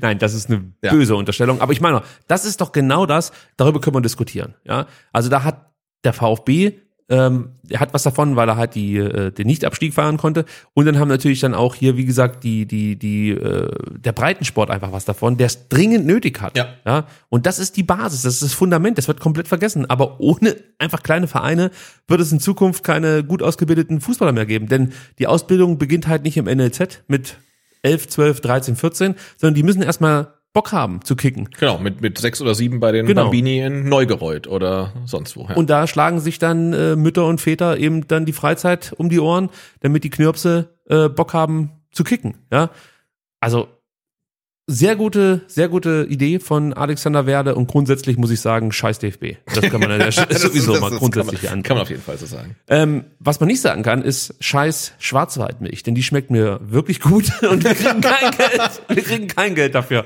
Aber im Gegensatz zum VfB, der kriegt jetzt Geld. Genau. Aber ich bin überzeugter Schwarzwaldmilchtrinker, Bio, muss ich dazu sagen. Hängt damit zusammen, dass ich, äh, wann war denn das, vor zehn Jahren oder so, mal Urlaub im Schwarzwald auf einem Bauernhof gemacht habe. Ich glaube sogar schon länger her als zehn Jahre, sei es drum. Und ähm, das war halt einfach so ein typischer Molkereibetrieb, Bauernhof mit Molkereibetrieb. Und da hat es mich natürlich schon interessiert, wo der seine Milch hingibt. Und der hat mir dann erzählt, hier Schwarzwaldmilch und das ist noch der einzige Abnehmer, wo er halbwegs vernünftig Geld für bekommt. Das ist ja sowieso ein Problem mit diesem Milchpreis, der hier in Deutschland gezahlt wird. Grundsätzlich glaube ich, müsste der höher sein, europaweit, aber sei es drum. Ähm, und er war sehr zufrieden und dann habe ich gesagt, okay, wenn mir so ein Milchbauer sagt, da bin ich zufrieden, dann steige ich um auf Schwarzwaldmilch und seitdem trinken wir zu Hause nur die gute Bio-Schwarzwaldmilch So, ja. zum Kaffee, muss man dazu sagen. also ich trinke selten Milch zum Kaffee, aber wenn, dann die gute Bio-Schwarzwaldmilch, die ich natürlich hier auch viel lieber trinken würde als äh, Wasser. Also sollte jemand von Schwarzwaldmilch zuschauen, ist das ihre Gelegenheit, uns hier äh, kiloweise die Milchpulverprodukte Absolut. Und und auch natürlich andere Milchproduzenten. Alles. Ja. Nein, es muss Also Schwarzwaldmilch ich trinke auch gerne Berchtesgadener Milch, muss ich sagen. Äh, bei mir ist es aber auch Bärenmarke, irgendwie aus Kindheitstagen noch in Erinnerung ist. Habe ich immer verwechselt mit Lenore. Beides Bären. Also dann dachte ich immer, Das war der Bär, äh, der, eine fällt halt in den Wäschekorb und Genau. der andere hatte die Milchkanne unterm Arm und ist über die Alm gewandert. ob die verwandt. Nein, das ist jetzt Stimmt wirklich. Also kommt zurück zur Schwarzwaldmilch, äh, denn Schwarzwaldmilch wird Teampartner des VfB. Äh, ist ein Molkereiunternehmen. Ich glaube, das konnte man jetzt schon raushören. Ja, und, eine Genossenschaft, ne? Das ist, glaube ich, nicht ganz unwichtig. Ja, warum ist das nicht ganz unwichtig? Das kannst du mal Äh, aufklären. nee, kann ich leider nicht, aber es ist natürlich eine andere Unternehmensform als jetzt eine GmbH. Und eine Genossenschaft ist ein Zusammenschluss von vermutlich dann mehreren Milchbauern. Also jetzt bei uns zum Beispiel äh, viele Weinkellereien sind Genossenschaften. Also die Remstal-Kellerei ist eine Genossenschaft. Die Volksbanken sind eine Genossenschaft. Also ich glaube, da achtet man schon noch ein bisschen mehr darauf, dass es jedem Einzelnen auch gut geht und es ist jetzt nicht ein großes Unternehmen, was dann irgendwie den Bauern die, die Daumenschrauben so brutal anlegt. Also die haben da mehr Mitspracherecht äh, als in anderen Unternehmensformen. Aber trotzdem scheinen sie ja ganz gut zu verdienen ähm, und können nicht nur beim VfB, sondern auch bei Freiburg und Hoffenheim äh, ihr Geld lassen. Das wollte ich gerade sagen. Also Geld muss da sein, Ja. denn man möchte ab sofort langfristig beim VfB Stuttgart ähm, ja, präsent sein, möchte ich mal so sagen. Äh, man wird Sponsor und zwar auf den LED-Banden und es wird auch noch weitere Sponsorenflächen auf ähm, ja, der Pressekonferenz geben, also sprich hinter dem Trainer wird man in Zukunft wahrscheinlich auch so ein kleines Schwarzwald-Milch-Logo sehen. Ja, vielleicht steht vor allem dann auch nicht nur das äh, vom Mineralwassersponsor und vom Biersponsor, sondern auch so ein kleines, so ein kleine Milch. fänd ich Ja, super. oder er muss immer mit so einem Milchbart jetzt in Zukunft die Pressekonferenz Würde ihm auch stehen, glaube ich. Ja, solange er dann nicht die Fragen gestellt bekommt, die ähm, andere Trainer gerne beantworten wollen, du weißt schon, wen ich meine, dann kann ich damit ganz gut leben. Ja, also ähm, ich, ich finde das, ich finde das erstmal super, dass der VfB Stuttgart jetzt erneut einen Sponsor gefunden hat, denn du erinnerst dich, vor nicht allzu langer Zeit wurde das düstere Szenario aufgemalt, dass der VfB Sponsoren verliert, Ja, ja. wichtige Sponsoren Keine mehr hat überhaupt. So. und dann auch wahrscheinlich keine mehr finden nie- kann. nie wieder. Ja, du erinnerst dich, Mercedes möchte unbedingt raus. Das kann natürlich immer noch sein. Ja. Und gerade deshalb ist es natürlich wichtig, dass man sich jetzt breiter aufstellt. Ja, und das ist Rufen Kasper gelungen. Jetzt übrigens nicht nur mit Schwarzwaldmilch. Wir hatten neulich auch noch so ein regionales Unternehmen, das hier mit eingestiegen ist. Ich glaube aus Ludwigsburg. Ich habe leider den Namen vergessen. Die sind mit dazugegangen. Äh, war das nicht ein Logistikunternehmen? Ich meine ja, ja, ja, ja, ja. ja, also du holst einfach Le- Leute mit an Bord, ja, also Kleinvieh macht dann halt auch Mist und stellst dich breiter auf und das halte ich wirklich für die richtige Herangehensweise und Rufen Kasper macht da einfach einen guten Job, muss man sagen, bringt die Sponsoren aktuell ran, verliert keine, das ist schon mal wichtig und bringt neue heran. Ähm, herbei. Die Frage ist halt, ob das jetzt wirklich so ins Met haut, wie wir uns das wünschen. Aber ich weiß, dass diese LED-Banden schon also ordentlich Geld abwerfen. Also das Ja. ist schon nicht schlecht für den VfB Stuttgart jetzt hier Schwarzwaldmilch künftig auf der Bande stehen zu haben. Genau, und dass jetzt ähm, dann die, das Engagement von Schwarzwaldmilch beim VfB am gleichen Tag vorgestellt wird wie das äh, bei Hoffenheim, ist vielleicht kommunikativ ein bisschen unglücklich und äh, ja, es ist badische Milch, aber ich muss sagen, ich kann mich da jetzt nicht so wirklich drüber aufregen. Ich finde, bei Bier ist der regionale Faktor schon ein bisschen größer. Bei Milch ist es mir eigentlich egal, weil alle Kühe sind toll, egal ob es jetzt badische oder schwäbische sind. Ähm, und der VfB kriegt Geld, also kann ich, kann ich ganz gut mitleben. Ich meine, bei Bier, ähm, ja, da hängt es natürlich damit zusammen, dass du hier in Stuttgart Brauereien hast. So, dann möchte ich natürlich eine Stuttgarter Brauerei und keine badische, ganz klar. Ja, ich möchte nicht jetzt mit Tannenzäpfle hier durch die Gegend latschen. So. Aber bei Milch ist es jetzt nicht so, dass wir hier eine Stuttgarter Milch haben, die wir uns äh, irgendwie an die Bande klatschen können, sondern da reicht es mir komplett, wenn der Bauernhof aus dem Schwarzwald oder von mir aus sonst wo hier in Baden-Württemberg, wo es viele VfB-Fans gibt, ja, Ja. wenn der eben dann mit Schwarzwaldmilch zusammen in dieser Genossenschaft ist, da fühlen sich, glaube ich, viele ja, einfach gut repräsentiert. Und ich weiß von vielen Menschen, die aus Baden-Württemberg äh, kommen, dass die gerne die, die Schwarzwaldmilch eben von Schwarzwaldmilch trinken. Genau, also ich mag, So. ich, ich mag den Schwarzwald, ich mag Milch, ich mag den VfB. Also Fast für mich ist es ein, ein super, super Paket halt. Und Passt vielleicht hat es ja auch irgendwie ein bisschen äh, ähm, Einfluss aufs Catering im Stadion. Vielleicht kriegt man da mal einen Kakao oder so. Kakao, das wäre wirklich was Schönes. Also jetzt mal ohne Scheiß. Stell dir mal vor, Im bei Winter, im Winter einen heißen Kakao. Ja. Und dann vielleicht auch mit dem Schuss rum drin. Oh, ein Traum. da fällt mir ein. Kesselhelden schuldet uns noch einen Glühwein. Liebe Grüße an der Stelle. Den holen wir uns dieses Jahr. Da bin ich optimistisch. Ich möchte noch ganz kurz abschließend zu diesem Blog sagen, wir müssen da an der Stelle auch wirklich ein Stück weit Tribut zollen, ähm, nee, das sagt man nicht so, sondern wir müssen Danke sagen, ähm, in Richtung Thomas Hitzesberger, Klaus Vogt, Sven Missentat, ein Stück weit der Mannschaft, dem Trainer, dass es äh, ja den Leuten gelungen ist, ähm, wieder Vertrauen aufzubauen. Ja. Denn das hat man ganz häufig gehört, ähm, dass gerade mittelständische Unternehmen einfach nicht mehr das Vertrauen in den VfB hatten. Sprich, die wollten einfach kein Geld investieren in einen Verein, äh, der in, in, innerhalb kürzester Zeit komplett anders aussieht, neu aufgestellt wird und auch eine neue Richtung vorgibt. Und äh, das konnte durchbrochen werden mit den gerade von mir genannten Personen. Und äh, das finde ich wichtig. Das ist ein Verdienst. Das sollte man nicht verkennen, weil wie gesagt, man spricht immer davon, dass diese Region so potent sei und man ja so viele Möglichkeiten hätte, Sponsoren zu finden und alle wundern sich, warum schafft es der VfB eigentlich nicht? Die Antwort ist, weil man sich jahrelang praktisch dieses Fundament selbst zerstört hat Ja. und keiner mehr diesem Verein vertraut hat. Und jetzt so langsam baut man wieder neues Vertrauen auf und das kann man wirklich ganz klar an diesen Namen festmachen, die ich gerade genannt habe. Also mit einem Dietrich und einem Reschke und äh, einem Taifun Korkut wäre das nicht möglich gewesen. Da lehne ich mich mal weit aus dem Fenster. Ja, das wäre eine Milchmädchenrechnung. Sehr gut. Steilvorlage. gut, wir sind äh, auf der Zielgeraden, haben ähm, noch kurz die Information, dass die dunkelroten Tische zurückkehren. Ähm, darüber freue ich mich sehr. Ich habe Ja. die Veranstaltung wirklich sehr gemocht und wäre definitiv auch äh, bei der ersten Veranstaltung am 26. Juli zugegen gewesen. Leider ähm, ist das äh, ein Dienstag. Ja, ist ein Affront, muss man Ja. so sagen. Das glaube ich auch. Äh, äh, jetzt, wie gesagt, am kommenden Dienstag 18 Uhr im VfB Club Restaurant Schräglage. Warst du da schon mal essen inzwischen? Äh, nee.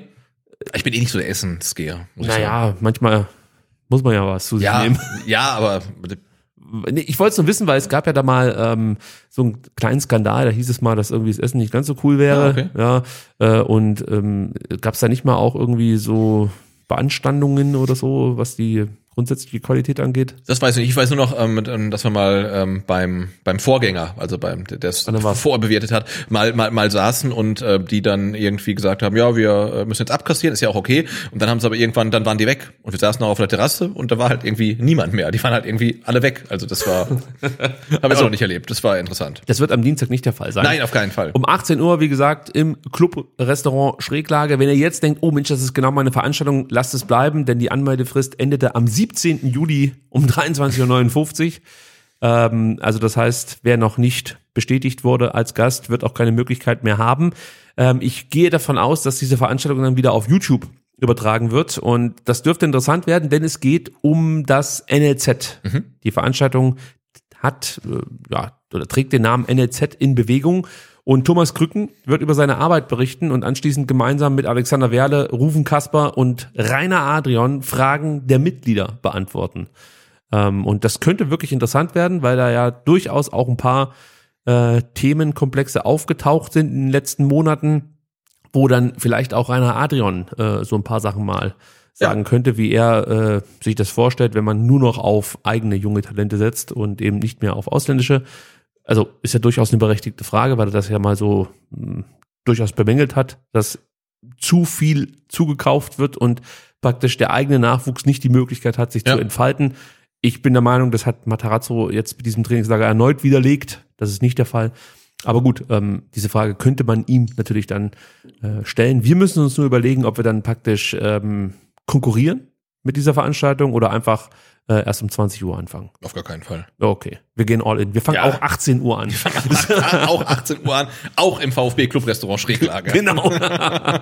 Nee, aber ich finde es grundsätzlich spannend, äh, zumal ähm, die, die Kombi Thomas Krücken und Rainer Adrian finde ich total spannend, weil Rainer Adrian ist ja ein absoluter Experte in der in der Jugend- und Nachwuchsarbeit, aber er hat halt sein das gemacht vor Jahr, Jahrzehnten, ne? Und ähm, Krücken macht's halt jetzt aktuell und ähm, ich finde, wenn die zwei sich dann da äh, gegenseitig befruchten können, wäre das glaube ich total super, weil Rainer Adrian hat brutal viel Ahnung, Thomas Krücken hat auch brutal viel Ahnung und wenn das bei der Veranstaltung mal beide ihre Sichtweisen reinbringen, ähm, finde ich das total spannend. Ja, also ich hoffe, dass das Ganze auf YouTube, wie gesagt, übertragen wird und dann werde ich es mir definitiv äh, im Nachgang anschauen und dann werden wir es auch hier thematisieren. Da bin Ja. ich mir relativ sicher.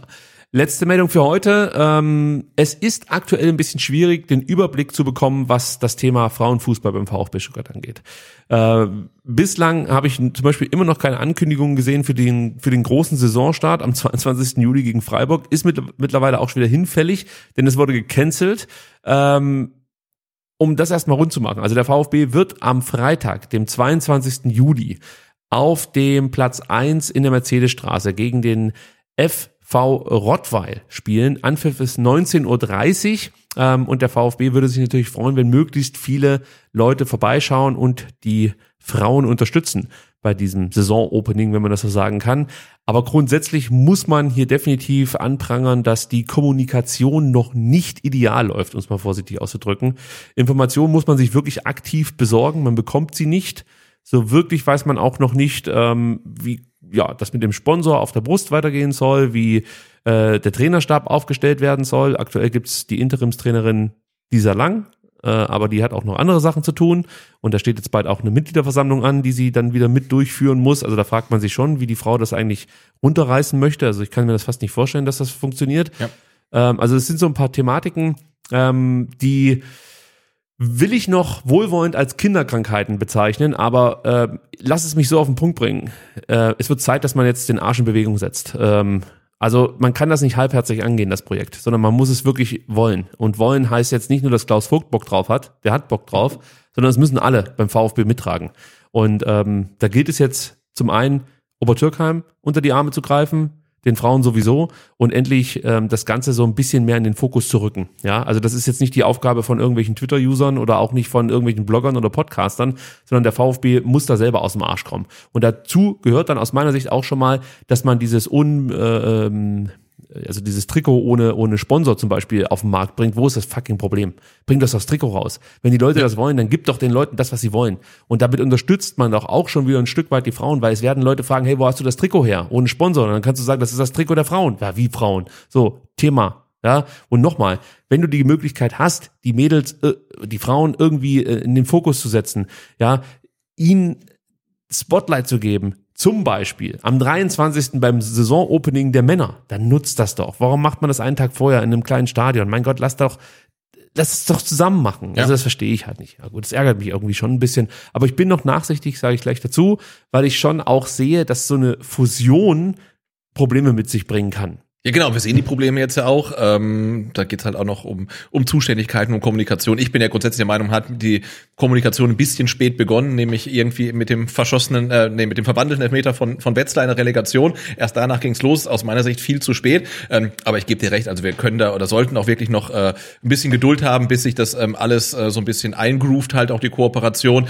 Ähm, da gibt's halt wirklich noch viel Luft nach oben. Ähm, aber wie du sagst, ähm, das, das müssen alle mittragen. Also es haben viele Leute Bock beim VfB auf die Damen Mannschaft. Ähm, man hat entschieden, man macht das und auch die Leute, die keinen Bock drauf haben, müssen es jetzt mittragen. Also dafür ist man dann halt professionell aufgestellt. Ich finde es gut, dass ähm, beim VfB Stuttgart jetzt äh, Frauen Fußball spielen. Ähm, ich habe da echt Bock drauf und ähm, ja, hofft jetzt, dass es halt auch kommunikativ ein bisschen ähm, runder läuft und man ähm, auch die Informationen so ja besser zugänglich bekommt und nicht danach suchen muss, ne, sondern einfach, dass das einfach ein bisschen mehr in Fokus gestellt wird. Das haben die Frauen verdient, das hat auch Obertürkheim verdient und ähm, ja, packt das an, also gebt Gas. Gut, wir sind durch. Ja, heute, auch Gas zu geben gegen Ende, ne? Ja, hat gut geklappt, äh, was äh, das Time Management angeht.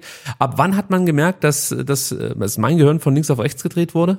Äh, weiß ich nicht, also ich habe es jetzt nicht so. Okay, da, also ich, ich glaube, als, als, als wir den Ventilator ausgemacht haben, da wurde es ein bisschen schwieriger. Ich schwitze auch in Kniekehlen jetzt. Ich, ich schwitze überall. Alle, alle äh, Körperfalten sind gut bewässert, kann man an der Stelle verraten. Ihr wolltet es nicht wissen, aber ich habe es euch trotzdem gesagt. Ähm, ja, vielen Dank, dass ihr dabei wart. Wir hören uns nächste Woche wieder um 18 Uhr. Nein, Quatsch, 19 Uhr. 19 Uhr natürlich dann ähm, wieder mit neuen Themen, mit Eindrücken vom Spiel gegen Valencia und Vorschau. Vorschau auf Dynamo Dresden. Wir wissen noch nicht, ob es das Fanradio gibt. Aber am wird. Dienstag wissen wir es vielleicht. Hoffentlich, denn es liegt am Juli. Ja. Ja. Also, wir drücken uns selbst Genau, dem, dem geht's gut. Er ist noch in, in Griechenland, schickt äh, tolle Fotos. Das glaube ich immer in Griechenland, ne? Können wir das erzählen, wie Sven Missentat Julis Urlaub verbessert hat? Das ist ja. auch spektakulär. Das behalten wir uns vielleicht vor für die erste Fanradio-Ausgabe. Ja. Also nochmal Danke an Sven Missentat, der Julis Urlaub einfach zu einem unvergesslichen Abenteuer gemacht hat. Gut, ähm, wir sind durch. Wir freuen uns auf die kommende Woche. Bis dann. Wir sagen Ciao. Macht's gut. Tschüss.